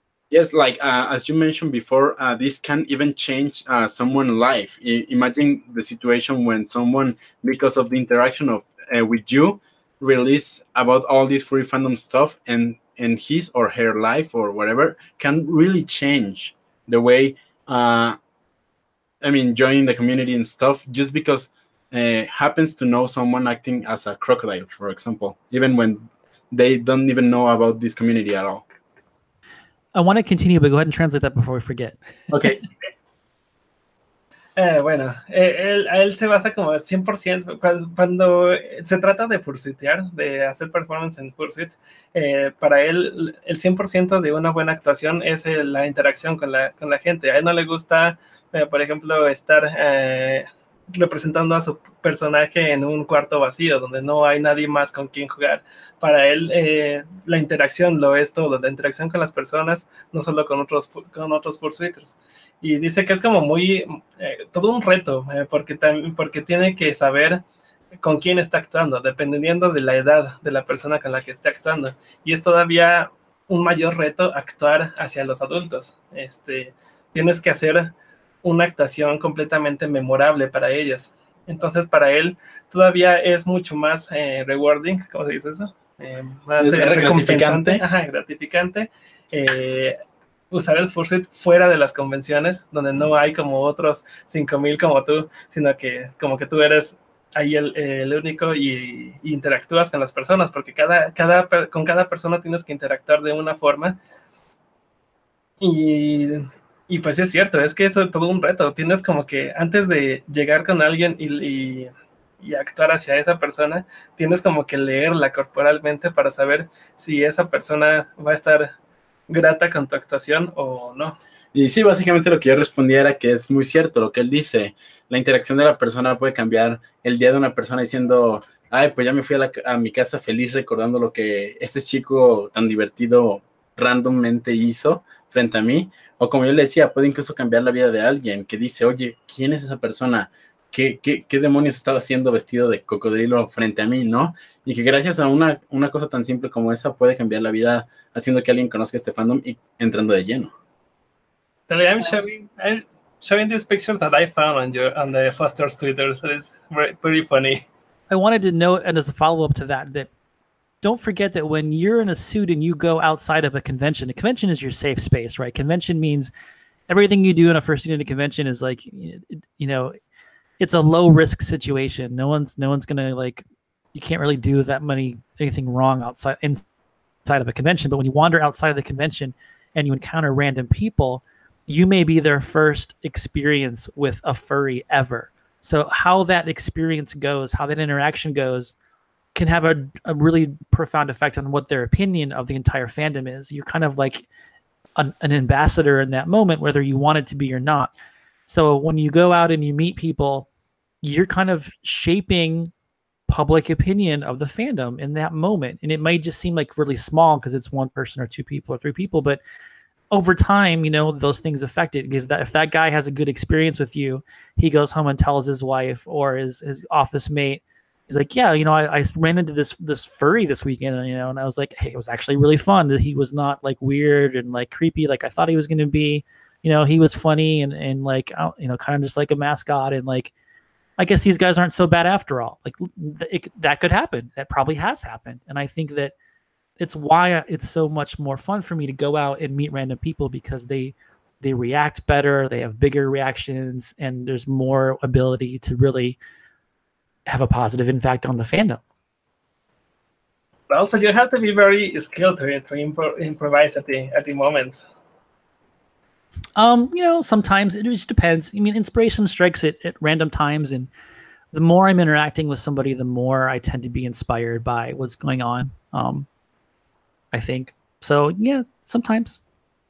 Yeah, but sometimes it's really fun. I, I I've switched uh, out of conventions very very few times. Maybe because probably I don't know how how is in in, in the United States, but here the the people is kind of hostile with with the, these kinds of uh, these guys the, the, of customs. I, I think. I mean, it's different in different places. It really is. You just have to kind of read the situation and try to be approachable. And if someone's just being aggressive or just isn't going to have it, you can't really do anything about that. You know, you can you can only do your best, and sometimes that's going to work, sometimes it's not.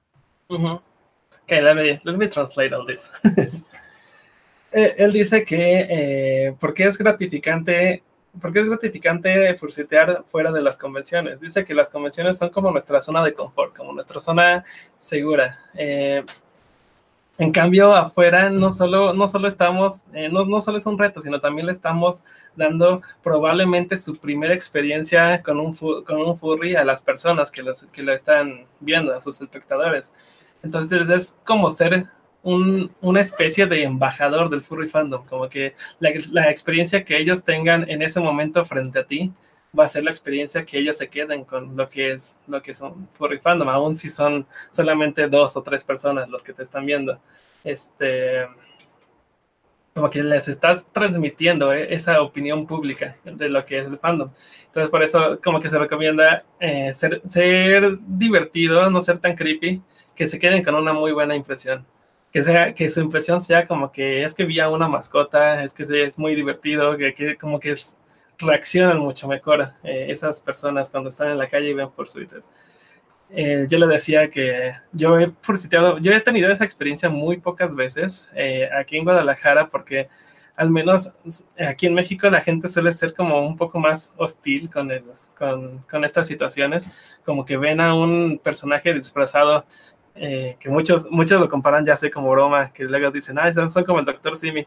la verdad es que ser la profesión del doctor Simi es como una profesión de riesgo aquí en México porque pues no sabes cómo les van, le, le, van a ir. Entonces, sí, dice que eso puede pasar en cualquier parte, que tienes que saber exactamente pues dónde forcetear y también como, como estar leyendo la situación de donde te encuentras.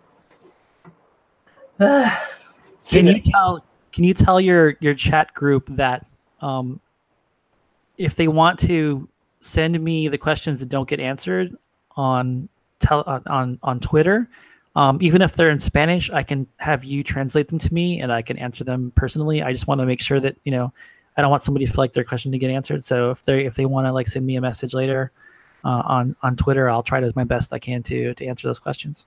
Sure, sure.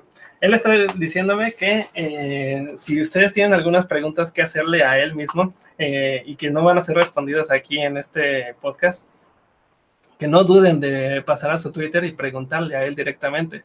Su Twitter, su Twitter se los voy a dejar aquí en la descripción, eh, para, pero para que quieran irlo buscando, se llama en Twitter es micro, microdile, sería como en español microdile. Microdile. Microdile. Microdile. Yes, that's the way we, we would read that word. Eh, y no importa si ustedes le, le preguntan en español, eh, él ya sea que puede usar Google Translate o eh, que me, me pregunte directamente a mí eh, de que, hey Paco, esto me acaban de preguntar, ¿qué, qué significa?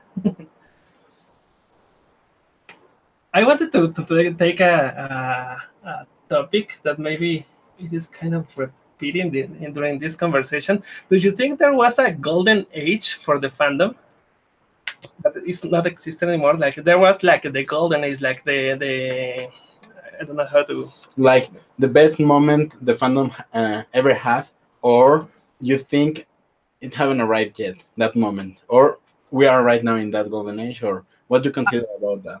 Well, I think that's hard to answer that question because just like anything else in life, there's there's moments that are best for certain things, and there's moments that are best for other things. For example, fursuit dance competitions didn't exist until like 2008 or 9 or so. Wow. And those have proven to be one of the most popular events in any furry convention. So as soon as that started to become a thing, fursuit dance competitions exploded. And so now you're seeing um, you're seeing those. So I mean, but also if I was to say, well, as a fursuiter, right, it's much harder these days because there's so many fursuits. So if you really wanted to be a fursuiter at a time when it was easier to get attention, I could say, okay, well that would have been um I don't know, 2001, 2003, 2005, you know, the, as the years went by and the suits increased and the people got better and better and better, you know, the quality of nature of suits got better and so you had to become you either had to be part of that crowd that had the brand new awesome suits or you had to be an amazing performer. So i mean certainly the, the nature of the fandom growing means that you have to be better to stand out. You have to be more interesting than everybody else to get attention. And i think that's kind of it's kind of difficult these days if you're just an average person trying to make your way because there's so many furries now, there's so many fursuiters, and you know we've all seen that the most talented people get tons and tons of attention. And but if you're not somebody who's a content creator, if you're not somebody with the brand brand new suit, or you're not the best performer, it's easy to feel overlooked. So I think that in terms of the best time, I mean, it really depends on what's important to you, right? If you if you're if you're a performer and you love performing and you're good at it, the best time is right now, or the best time is whenever. You know, and if if you love fursuit dancing, the best time is, you know, the last five to 10 years or so. But I wouldn't necessarily say there's a best time really, because each person's best time is different. Each person's a different age, has different priorities. Um, different things are happening all the time. For, you know, five years from now, there may be fursuits that blink and have like amazing effects on them and we'll all look back and go remember when fursuits just didn't do anything or all just the face was just static and everybody thought that was so cool and now we have these fursuits that like have moving ears and moving noses and moving eyes and moving mouths and and voice changers and stuff. So i mean everything's changing and i, I just think that um you know we have to change with it as much as we can but but as the as the fandom grows it's going to present new challenges to people who you know it's going to be easier to feel part of a crowd and, and to not stand out as there's just so many more people well because for me uh, well that's very interesting. Uh, it, it is fact I, I, I, agree completely with you. I think it depends uh, totally from the people. It, it depends uh, the interest of, of each one. Definitely if you if you like fursuits and right now like it's like a boom because uh, there are many really cute and high quality fursuits nowadays. Uh, for me, the golden age, at least from where we are from, that is in Mexico, and I think in general in Latin America, the furry fandom, um, uh, the golden age of the furry fandom is right now. Right now, yes. Because uh, the fandom existed here also, not only in America, uh, but it existed here only on internet. It was until 2008 they started the first uh, furry meetings. When I joined the fandom, I was very happy because I have a similar uh, story, like liking of the mascots and the anthropomorphic creations and all this. Uh, but when I met the furry fandom, I was very interested in in fursuits, and I re, uh, re, re, realized realized that uh, that uh, all that world of the fursuiters only happened in North America and Europe. But it was not until 2011 that I mentioned that it was it started the first meetings with fursuiters. I was one of them, and we were only three, sometimes four.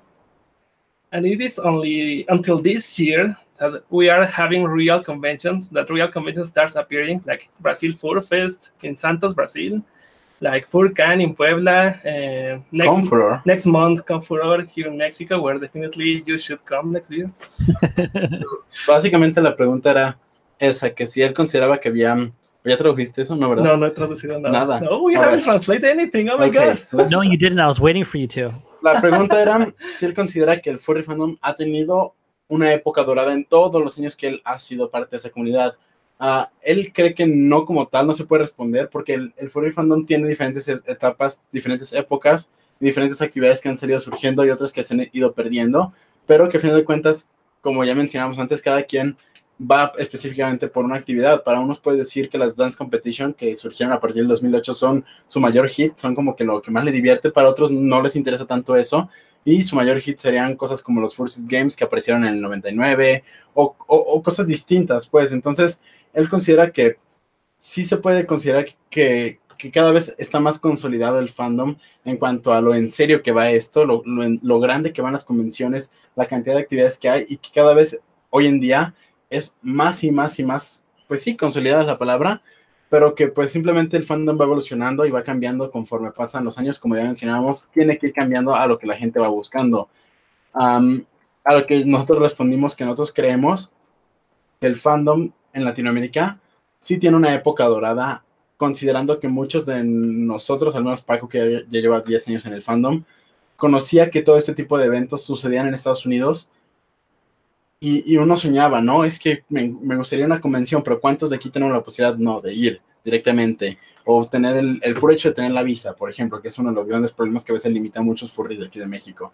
y de toda Latinoamérica, excepto de Chile, que no, no necesitan visa para Estados Unidos. Pero bueno, eh, nosotros vemos que a partir del 2017, 2016, a los últimos 10 años, las meets que empezaron a, a, surgir en Latinoamérica como reuniones de furries, donde puedes encontrar más personas, más loquillos con esos mismos gustos que tú tienes, fueron creciendo a un punto en el que se consolidan como eventos muy grandes hoy en día, que ya podemos considerar están surgiendo en este momento. Este año se estrena completamente una nueva etapa para el furry fandom porque esos eventos ya crecieron a una magnitud, a una magnitud que ya son convenciones, cosa que los últimos 10 años no había pasado a tal magnitud como hoy en día, que podemos ver que Confuror va a estar muy llena de personas, muchas personas de todos lados, incluso Estados Unidos vienen a Confuror, incluso Costa Rica, de varios lados.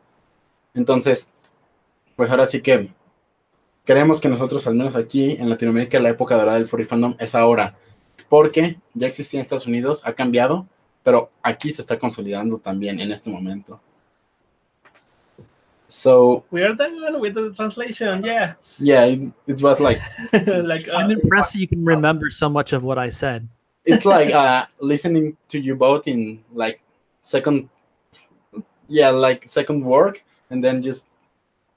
Yeah, like, try, try to yeah, remember. Yeah, try to remember yeah. like the the keywords you are saying and talking about. So yeah, it was pretty much uh, why we consider that right now we are growing as a fandom like in Latin America because uh, even me that I haven't been in the fandom uh, like many years, like, years, yeah, the way Paco has been, like I just been in the fandom for the past two years, so I think it's pretty amazing that I just joined it and I feel like I have the same things that I can feel in the United States uh, or many other places each time I travel to visit any other convention and stuff but they just appear here in Mexico and uh, some other parts of Latin America, and it's like, wow, I cannot imagine how it was to be a furry, but like five years ago or ten years ago, where or twenty, yeah, or twenty, where at least 20. in Mexico, where the only contact you can have with someone was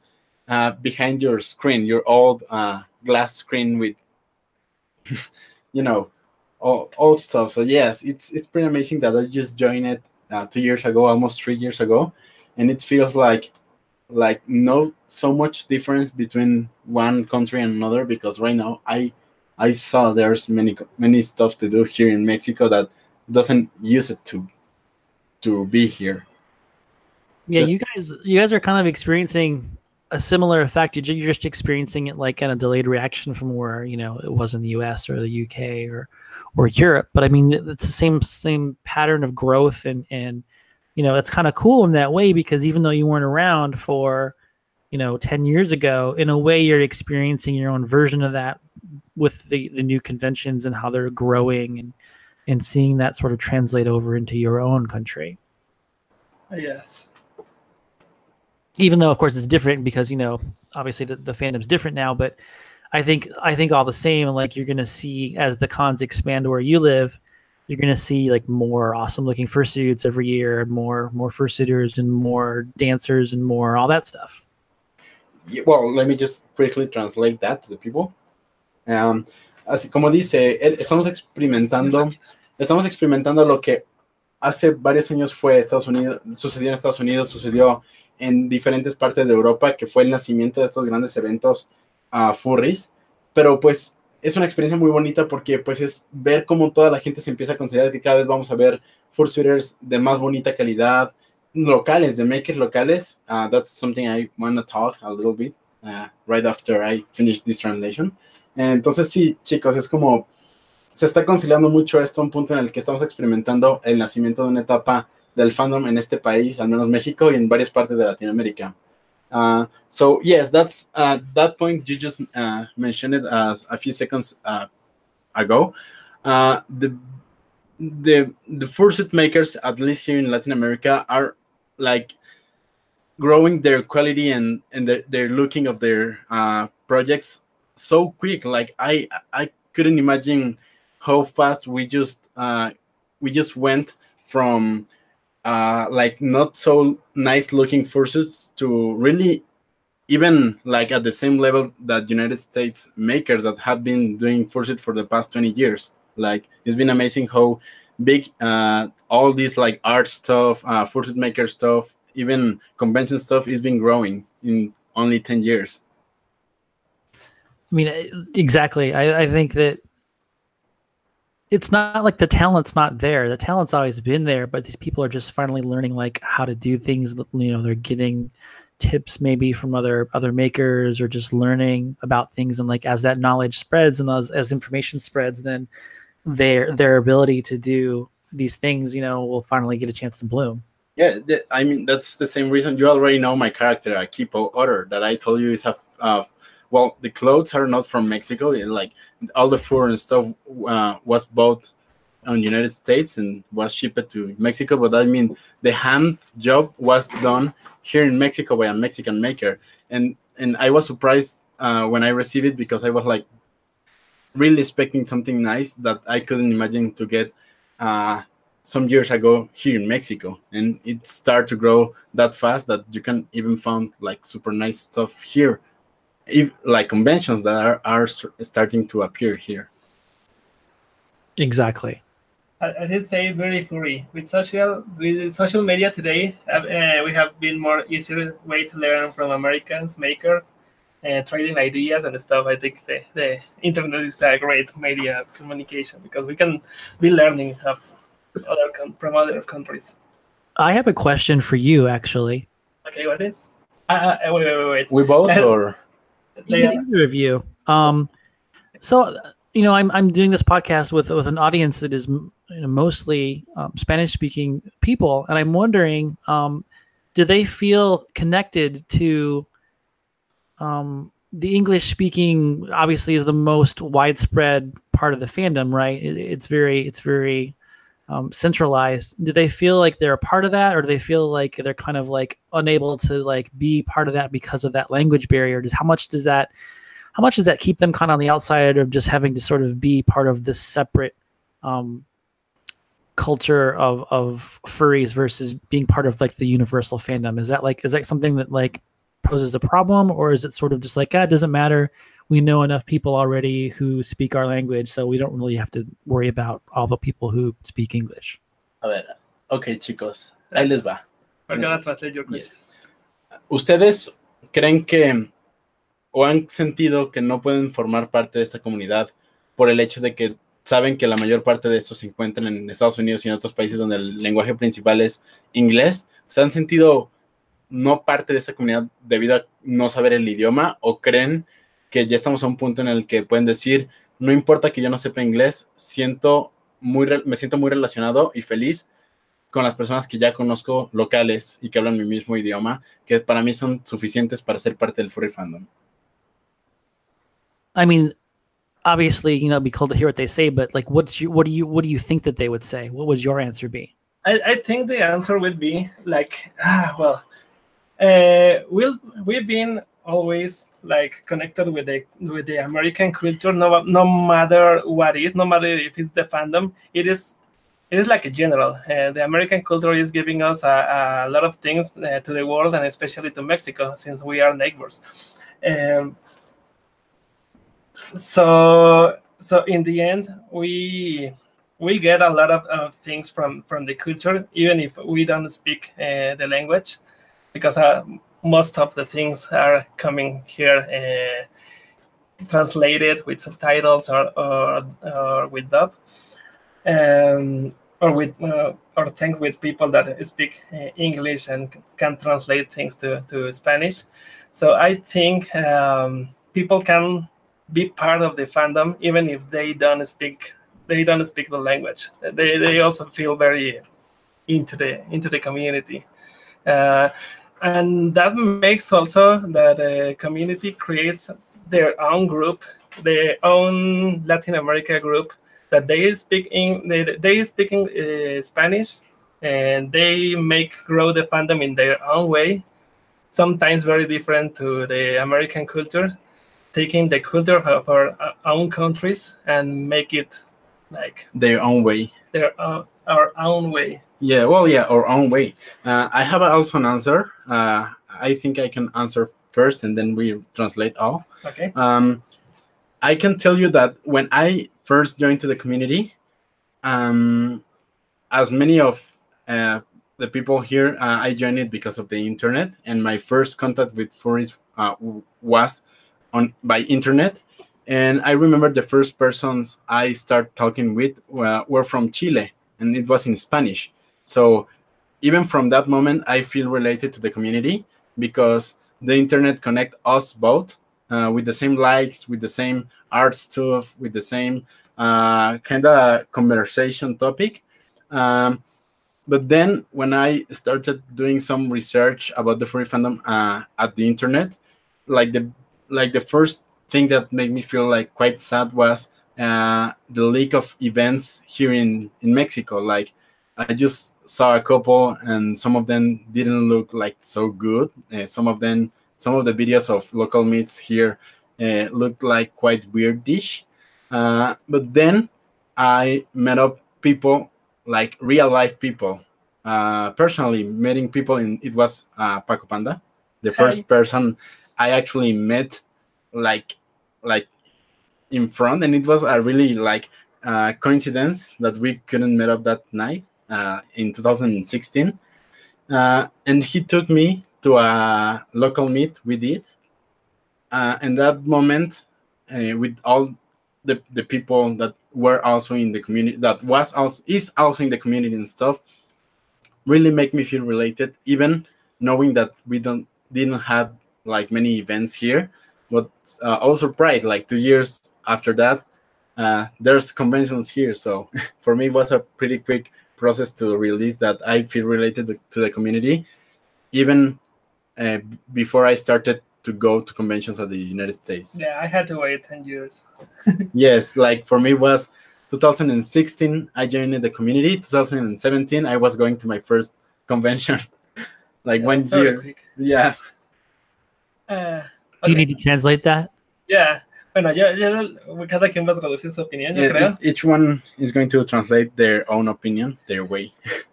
yo pienso que nosotros hemos estado todo el tiempo, no nada más en el furry fandom, muy eh, como que eh, nos somos muy, muy dados a que nos contaminemos por la cultura norteamericana, cualquier tipo de cosa que hagan, no solo el furry fandom.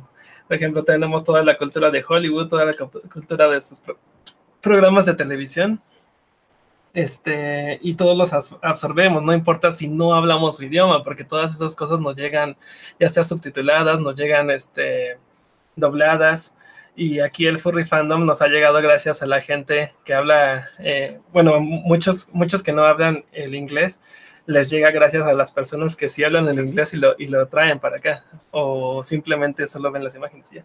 Eh, yo siento que no, no puedes tener una experiencia eh, inferior por no hablar el idioma. Eh, sin embargo, sí sería como muy recomendable que, que se aprendiera inglés. O como Alf, que habla siete idiomas. Ah, ese hombre. Nuestro traductor oficial de Confort. Le hubiéramos traído para que nos tradujera todo esto. Bueno, ni modo. eh, pues sí. Pero, cada, pero las comunidades aquí en Hispanoamérica, cada quien hacen como que sus propios grupos y lo hacemos al final de cuentas como a nuestra propia manera. Sí, de hecho, yo lo que estaba por decir es que cuando, cuando yo eh, empecé a tener interés en la comunidad, lo primero que busqué, y eso sí fue en 2015, que yo busqué un poco más de la comunidad y eventos, pues aquí en lo que sería Latinoamérica, y me encontré que no había nada pero pues al final de cuentas ya tenía el interés. Ah, en 2016 fue que empecé a participar en la comunidad como alguien que empezaba a hablar con personas, como empezarme a reconocer como un personaje, que no surgió también hasta 2016, que fue Coidel.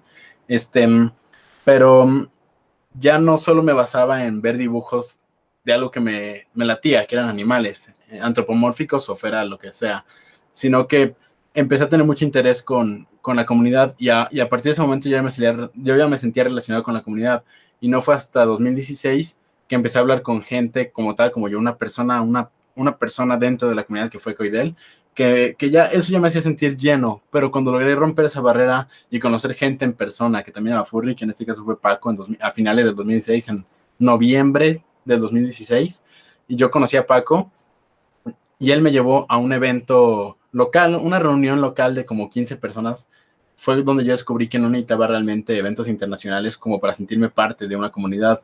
Aun cuando ya el internet me, dejaba una sensación muy llena, el conocer en persona gente fue aún más aún para sentirme relacionado con la comunidad. Y bueno, curiosamente un año después de ese momento fui a una convención, pero pues tuve mucha suerte de poder hacerlo. Uh, sin embargo, pues Paco comenta que, que, desde que él entró a la comunidad hasta que pudo ir a un evento fueron como siete años, ¿no? Eh, sí, siete años. Siete años. Entonces, pues se, se, da diferente para cada quien. Yo tuve pues bastante suerte de que algo que me gustó terminó llevándome un, al año a un evento allá, que ya consolidó aún más mi gusto por esta comunidad a la hora que fui a Midwest Food Fest y las otras cinco convenciones que he ido este año. Pero sin eso ya me sentía yo relacionado y atraído a esta comunidad y me sentía parte de. Oh, Krog. Yeah. no, I, I don't. I. there's still a lot of people here. Um, if you guys want to go longer, we can. If you want to stop, it's fine. Either way. We, we, can make it longer. We can make it longer. Probably it's gonna be a show of more than two hours. Just, a little bit more. I mean, people aren't leaving, so. Yeah, some of them are starting to leave because they know this is. Yeah, they, like they, the, they know this is the time that we close the show, but we can uh, talk a little, a little bit because this is very interesting. I had many other topics. Maybe we want, uh, we won't take the, these themes like as long as I wanted. Those are really interesting. Thank you for, for being here. Well, I am not saying goodbye yet, but thank you very much for being here, Greg. Of course, my pleasure. Yeah, like like just like it feels like when we hang around like personally in, during conventions. Like it's been a super nice time to being able to to spend the, the Viernes Furry with you. Yes. Uh, it's been fantastic. I, I really it's kind of like just hanging out at a convention talking to each other. I can't wait till uh, December, November for see you again. It's like November. Yes, November, yes. Ok, este, estamos diciendo que ya son las 12 en punto, sí, ya nos dimos cuenta, ya nos dimos cuenta, ya sabemos que es medianoche. Eh, todavía tenemos muchas cosas que hablarle a Croc, así que estamos pensando en alargar un poquito más este, este programa, porque la verdad es que sí hay muchas cosas interesantes y aparte de que se hace muy largo estar esto de traduciendo todo lo que decimos, es como que lo que, lo que dijimos va a ser el doble, el doble de, eh, de, de tiempo por la traducción. Aún así le agradecí mucho a Croc por estar aquí. La verdad es que para mí es muy apreciable que, que se haya detenido un ratito en, su vida ocupada para estar un ratito con nosotros en Viernes Furry. Y, es que siempre es un placer verle en convenciones. Okay, I, I, had a, topic. Maybe we can we can take it very quickly. Uh, what is your opinion now, that, that you were talking about uh, it's very very hard to be relevant in the fandom because there are thousands of thousands of, of fursuiters around so you need to be special. So what is your opi opinion that nowadays is increasing the quantity of the popular furries better known as popufurs or they have, have they always existed? I mean social media really has has taken that to the next level. Prior to to you know Twitter, you did have live journal, but that was a different sort of nature. That was more of an in-depth, longer communication. Whereas something like Twitter is more geared towards sharing like media content. Or now that YouTube is such a thing, um, and you're seeing all these these furry YouTubers, um, it's really easy for them to sort of promote themselves on social media but even you know not just the not just the youtubers but just people in general the artists right? People like like um like adler or um like uh, jib kodi um, they can just link to their to their animations or their artwork and people see it right away. Instantly people can connect to that and say oh that's so cool. And immediately they've gained fans like just just like that. So i mean social media is a huge boon to people who have creative material to share whether that's artwork or animation or videos but in terms of just in general popularity, I mean, popularity has always been a thing. It's just been, it's just been sort of like amplified by social media, and um, I guess just as a footnote to popularity, since this you know would be something I would say is that it's easy for people to be envious of popular people who get lots of attention, but I think it's really important for people to remember that popularity is fleeting and if you're popular it, sh- it should be because people really like what you're doing they, they like you they like something about um, what you're doing. And it's always better to be loved for who you are than what you do. What I mean is, it's cool if you're a fursuit maker, it's cool if you're an artist and people love your work. But if you're not an artist, you're not a fursuit maker, and you, you still have people that want to talk to you and hang out with you and be friends with you, I mean, that's the ultimate compliment because they don't just want you to draw them things. They don't want just want you to make them a fursuit. They want you for you. So I think that everybody should realize that no matter what your marketable skill is, no matter what talents you have, your quality uh, as a human being, you know, the, how how kind you are to people and and how you interact is your greatest asset, and that can that's really the key to to your relationships. It's not how how great you are at any one thing that may gain you popularity, that may gain you views, but ultimately in life, it is the quality of person that you are um, that is going to gain you the most lifelong friends. And I think people need to remember that popularity is nice, and you know it's nice to get fan art. It's nice to be known, but we all have to be true to ourselves and and not try to you know do anything for popularity. We should we should still continue to to um, just be true to ourselves. I think all, all, this was very beautiful. I think it's the, the most beautiful opinion about all, all this topic. I think for me, you are uh, also a really great person. You're the best skater ever. I don't know. Uh, you, you say that you, you need to be uh, skilled and maybe show the creativity to be popular, but also you have a very a very good skill that you paint smiles not only of the those who love you and most of those who you consider you as friends, but uh, but of many who have the pleasure of knowing your characters. That's very kind of you. I, I really appreciate it. Um, don't forget to translate before we forget all that stuff. There's a whole bunch of stuff yes. there. Oh yes. Uh, huh. okay, okay. Wait, wait, wait, a second. Wait a second. I was trying. I was, I was trying to type the keywords, but suddenly I, I lost them because I was.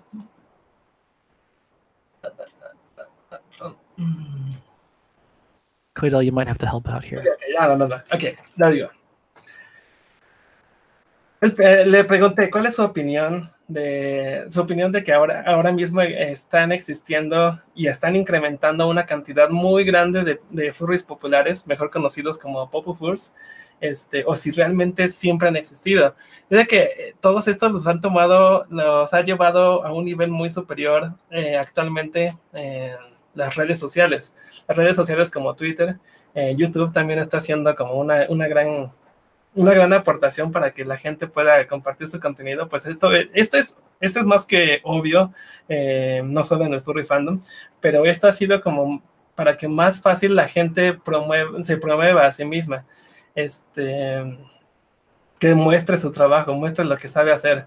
Eh, no nada más artistas y performance, como sería Adler the Eagle o Jeff Cody, que son gente que por su talento natural eh, instantáneamente tiene eh, más facilidad para que, para que les lleguen fans. pero como de manera general la popularidad siempre ha existido, obviamente, incluso en, sus tiempos, pero ahora ha sido como amplificada gracias a, las redes sociales.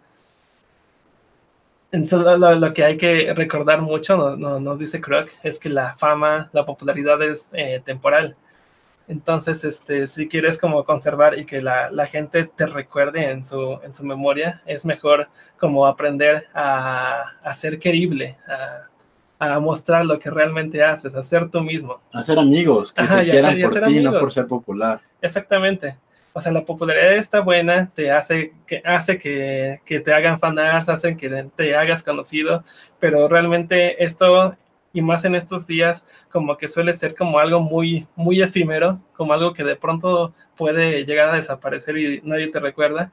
Mm, él piensa que es como mucho más importante eh, aprender a, ser querible, a que la gente te aprecie, lo, cual yo siento que es algo muy bonito. Ya lo mencionábamos antes, Paco y yo, que la amistad no es como una solicitud de amistad de Facebook, de ya te agregué, ya somos amigos, mejores amigos, que la amistad pues se va dando naturalmente, se va ganando y también pues requiere un poco de, como muchos dicen, bueno, yo quiero ser amigo de esa persona que es muy popular y no puedo alcanzarla porque no me va a hacer caso.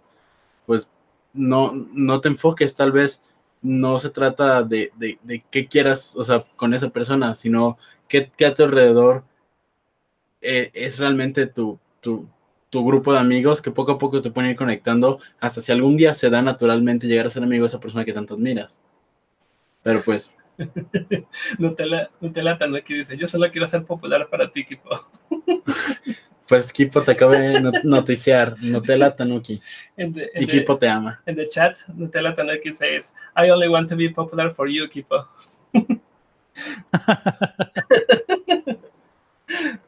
Kipo already loves you. Oh, well, thank you. Gracias.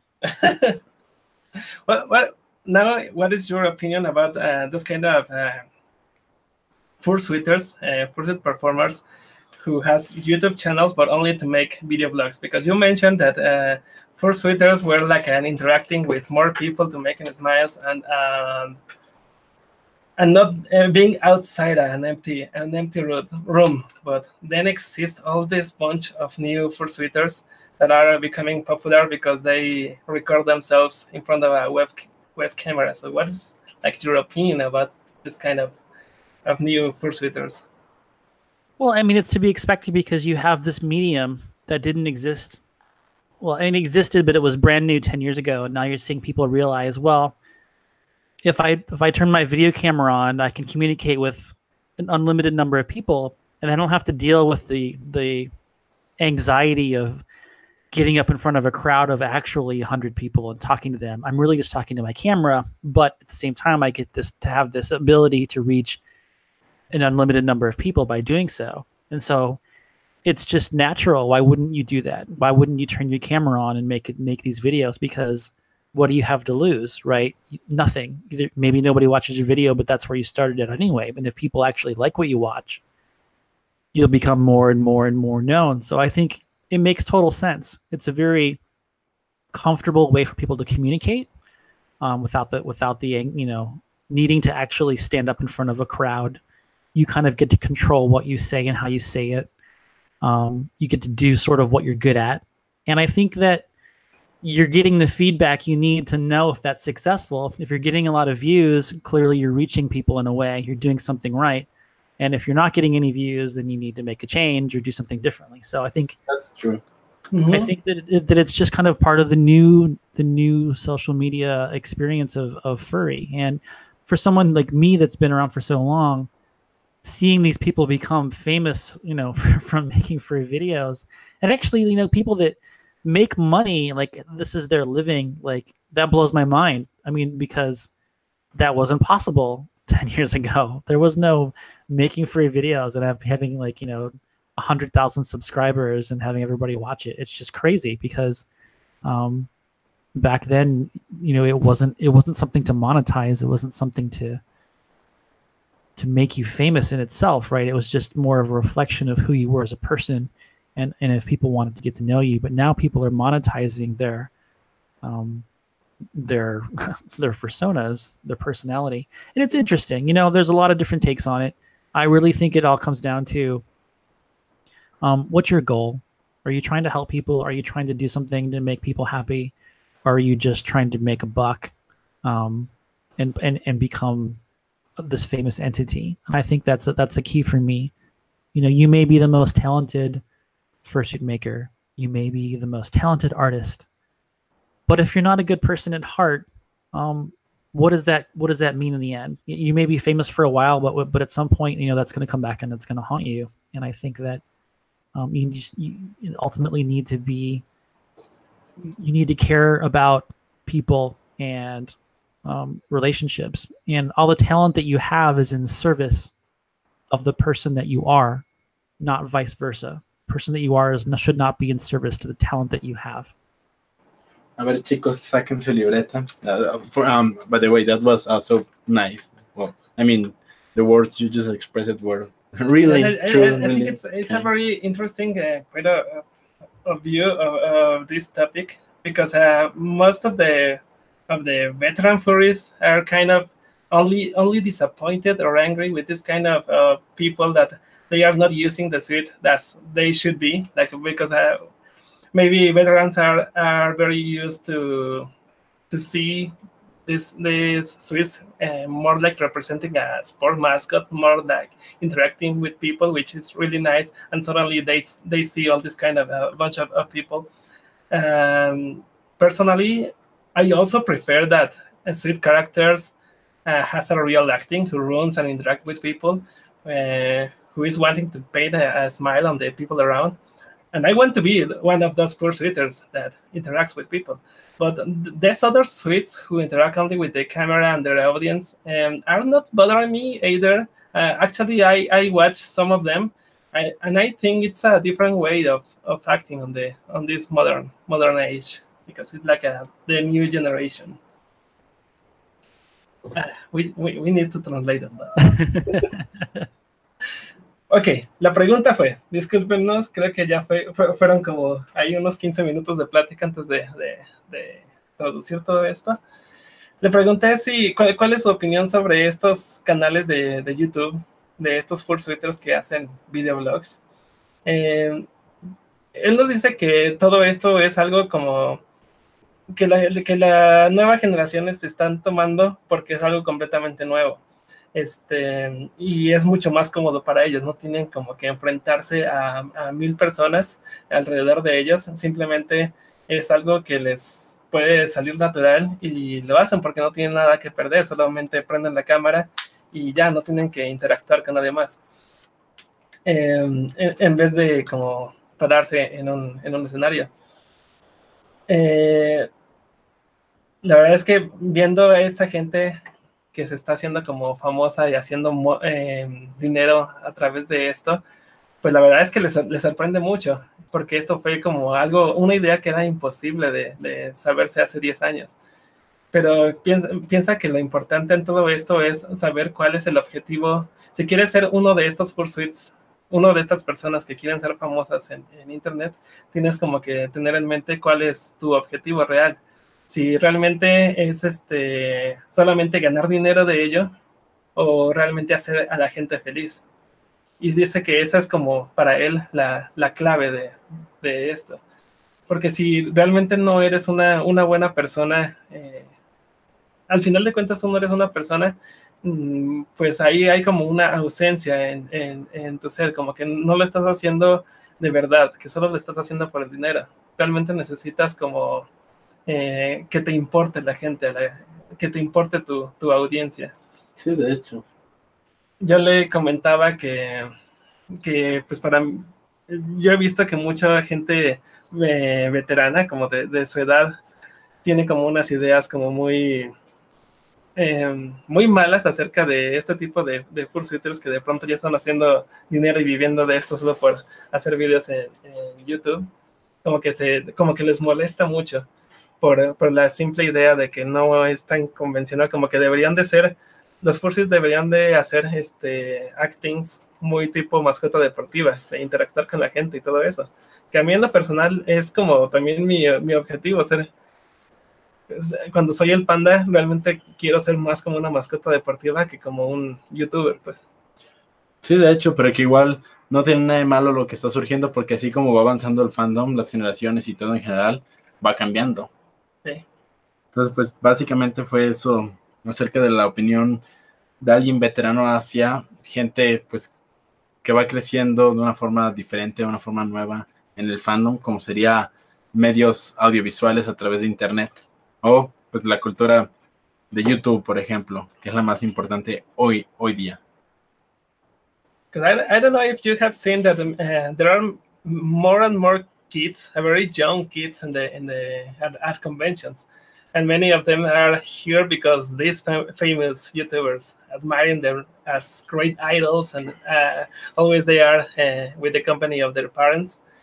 Uh, personally, I don't dislike that. I think that's as the same part of the new generation.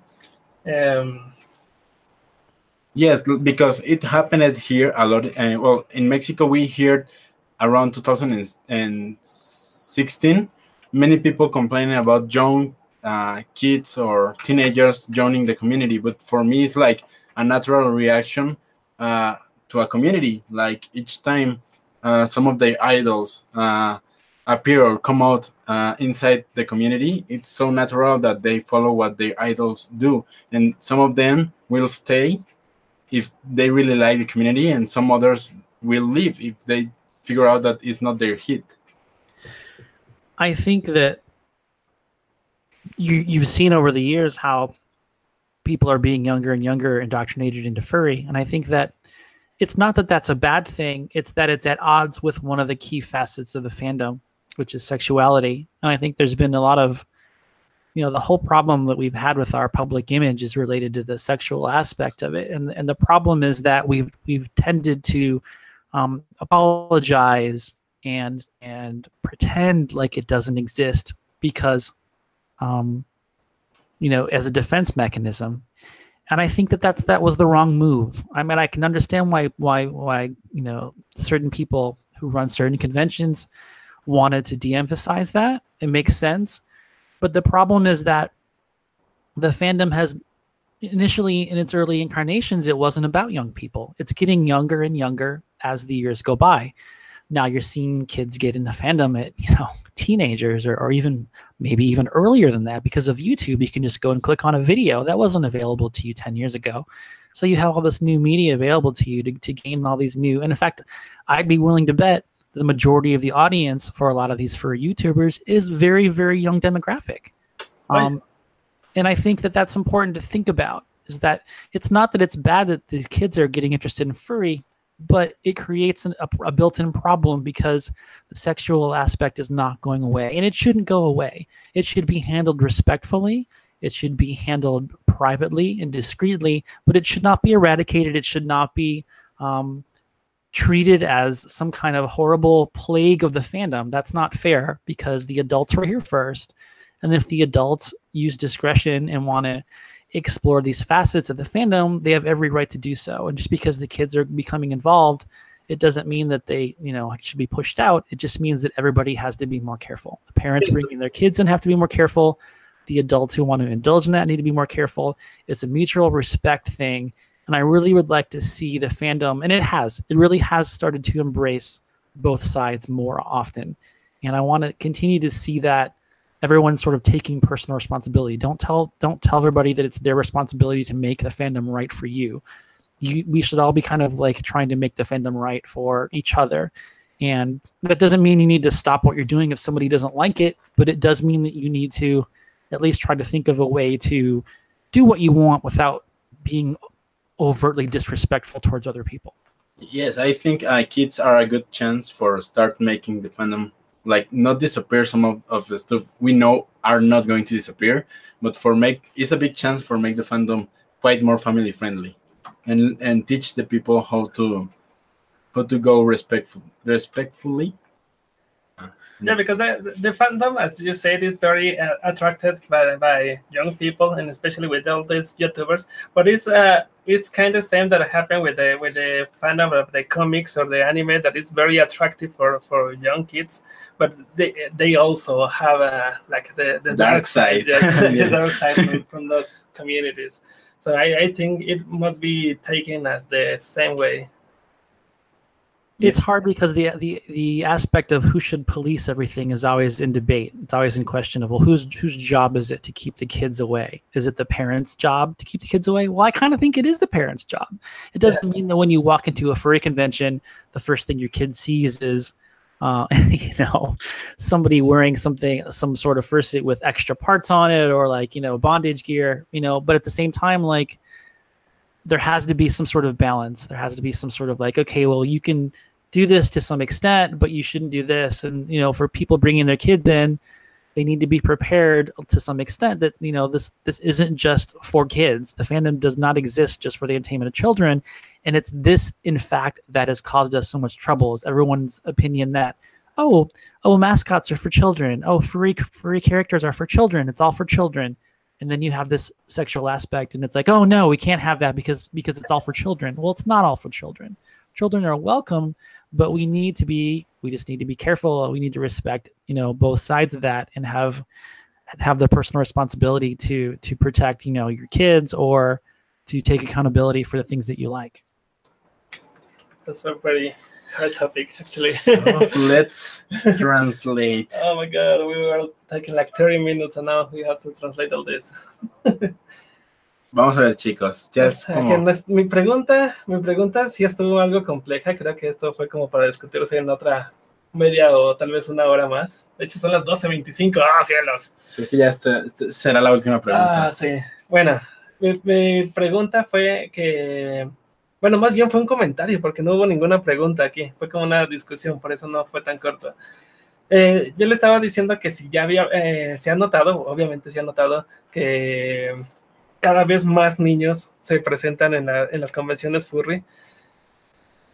Y especialmente gracias a estos youtubers que son los que como que los atraen a este universo, que los hacen descubrirlo pero cada vez están siendo más y más jóvenes. Muchos de ustedes que nos escuchan incluso son este, adolescentes, son menos, tienen menos de 20 años y he visto en las convenciones furry niños de menos de 12 años. Este, él, él, él nos platica que no, no siente que sea como realmente algo, algo malo, pero pues obviamente existe esta parte eh, sexualizada de- de- del furry fandom que por más que queramos esconder, pues ahí está, existe.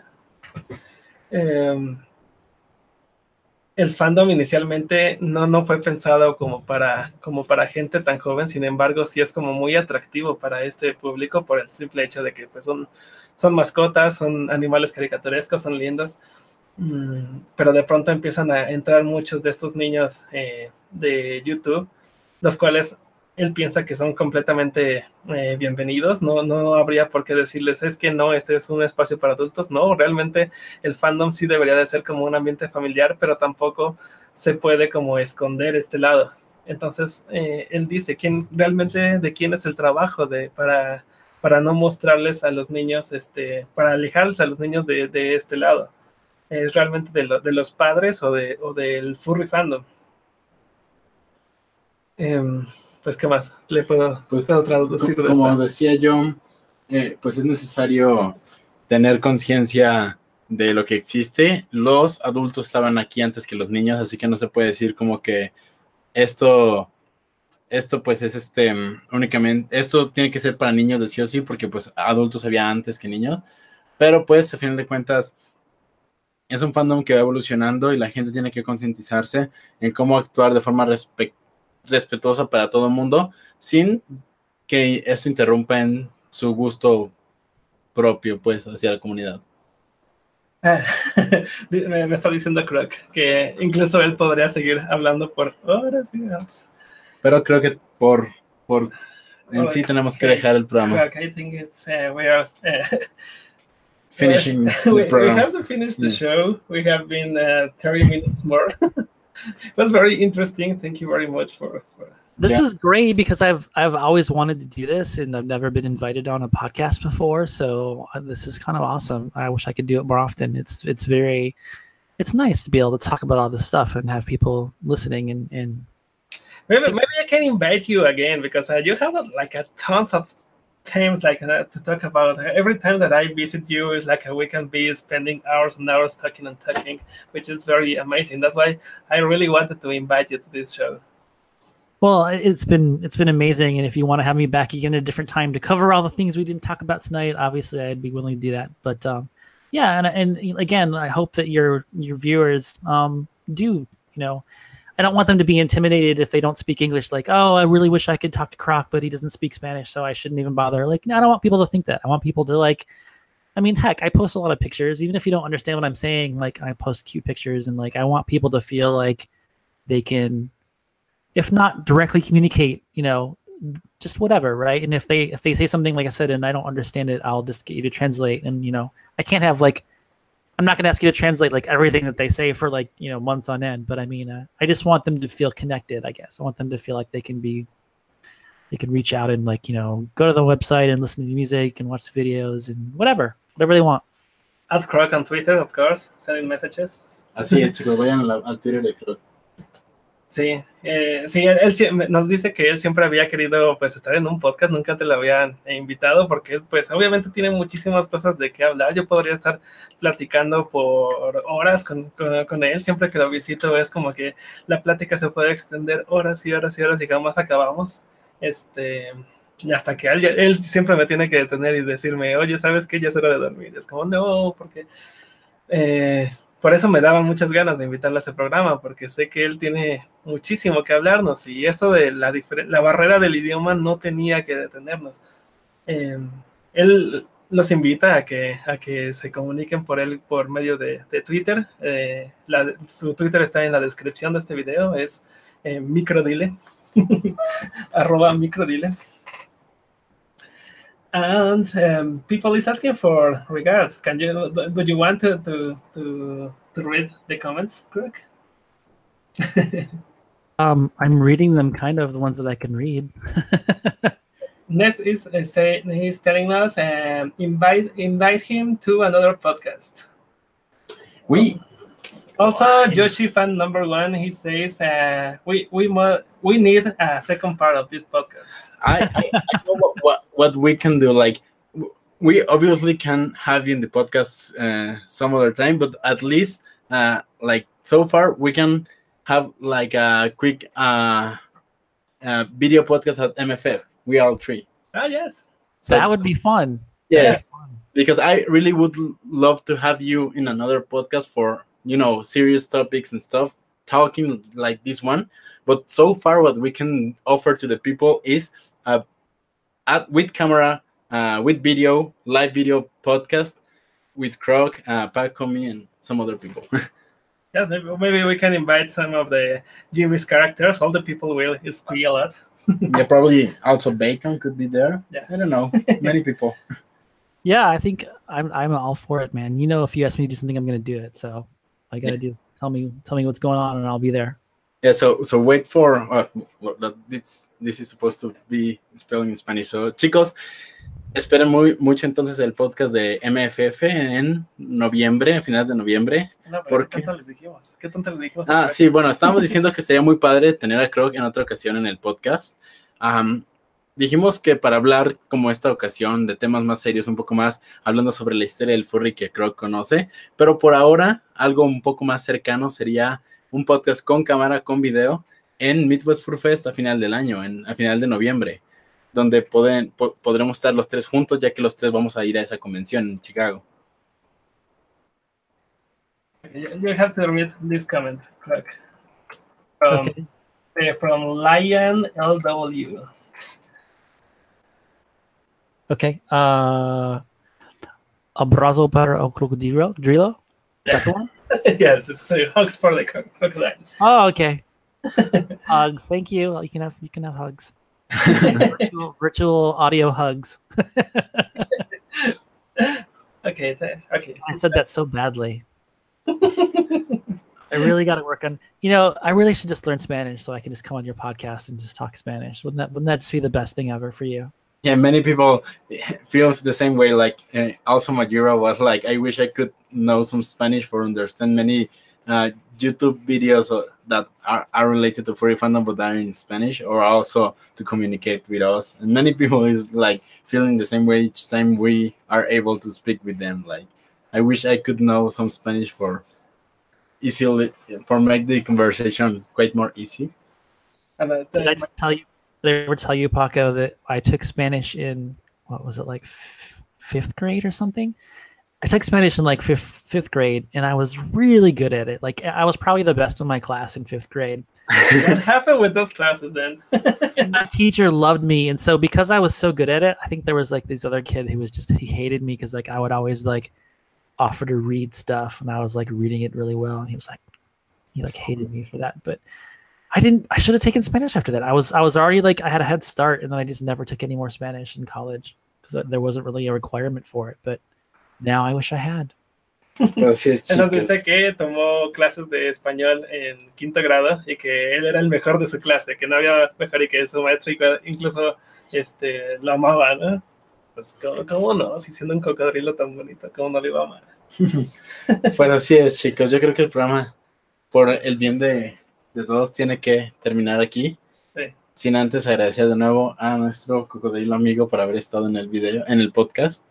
Am, también, pues a Paco, fue muy interesante estar hablando de diferentes temas que muchas veces indagar en ellos es un poco difícil, pero gracias a que conocemos a Croc podemos traer a alguien que sabe de lo que está hablando, por tanta experiencia que ha tenido. Sí, desde el 93. 1993. Cielo santo. Yo tenía cuatro años. Yo tenía menos, menos, menos tres años.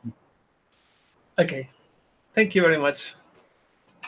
Are we are we closing it up here? We are closing. As Mayura, Mayura said, uh, los amo a todos. No, los amo everyone. Yes, I love you. los amo everyone. I didn't get to use the phrase. I was waiting to use this phrase the whole time, and there was actually one moment where I was going to say it, but you kept talking really fast. I was going to say, "Ah, qué lástima," Oh, but um, but it's too late. There's no reason to say it now. I guess you could say "qué lástima." It's over. Yeah, it could be like, oh, so sad this is over. But uh, yeah, I know these all these little like tiny little Spanish phrases like "Donde está la biblioteca," which is kind of like a joke because that's the phrase that English people say when they're saying something in Spanish. It's always weird. Where's the library? Where's the library? Which no one ever says. That, that's a phrase that no one uses these days. Like no one would ever say where's. They'd be like, "Where's the, where's the McDonald's or where's the where's the porn shop or you know where's the, where's the furry con or something." Nobody. Where's the library? So yeah, so we we just messaged you uh like uh the closing phrase we want you to to tell. Okay, I'll do it. Okay. Muchas gracias por estar en el podcast. No se pierden la próxima semana otro show de Viernes Furry. Yo fui Quack. Los quiero a todos. Nos vemos. Bye. Probably terrible.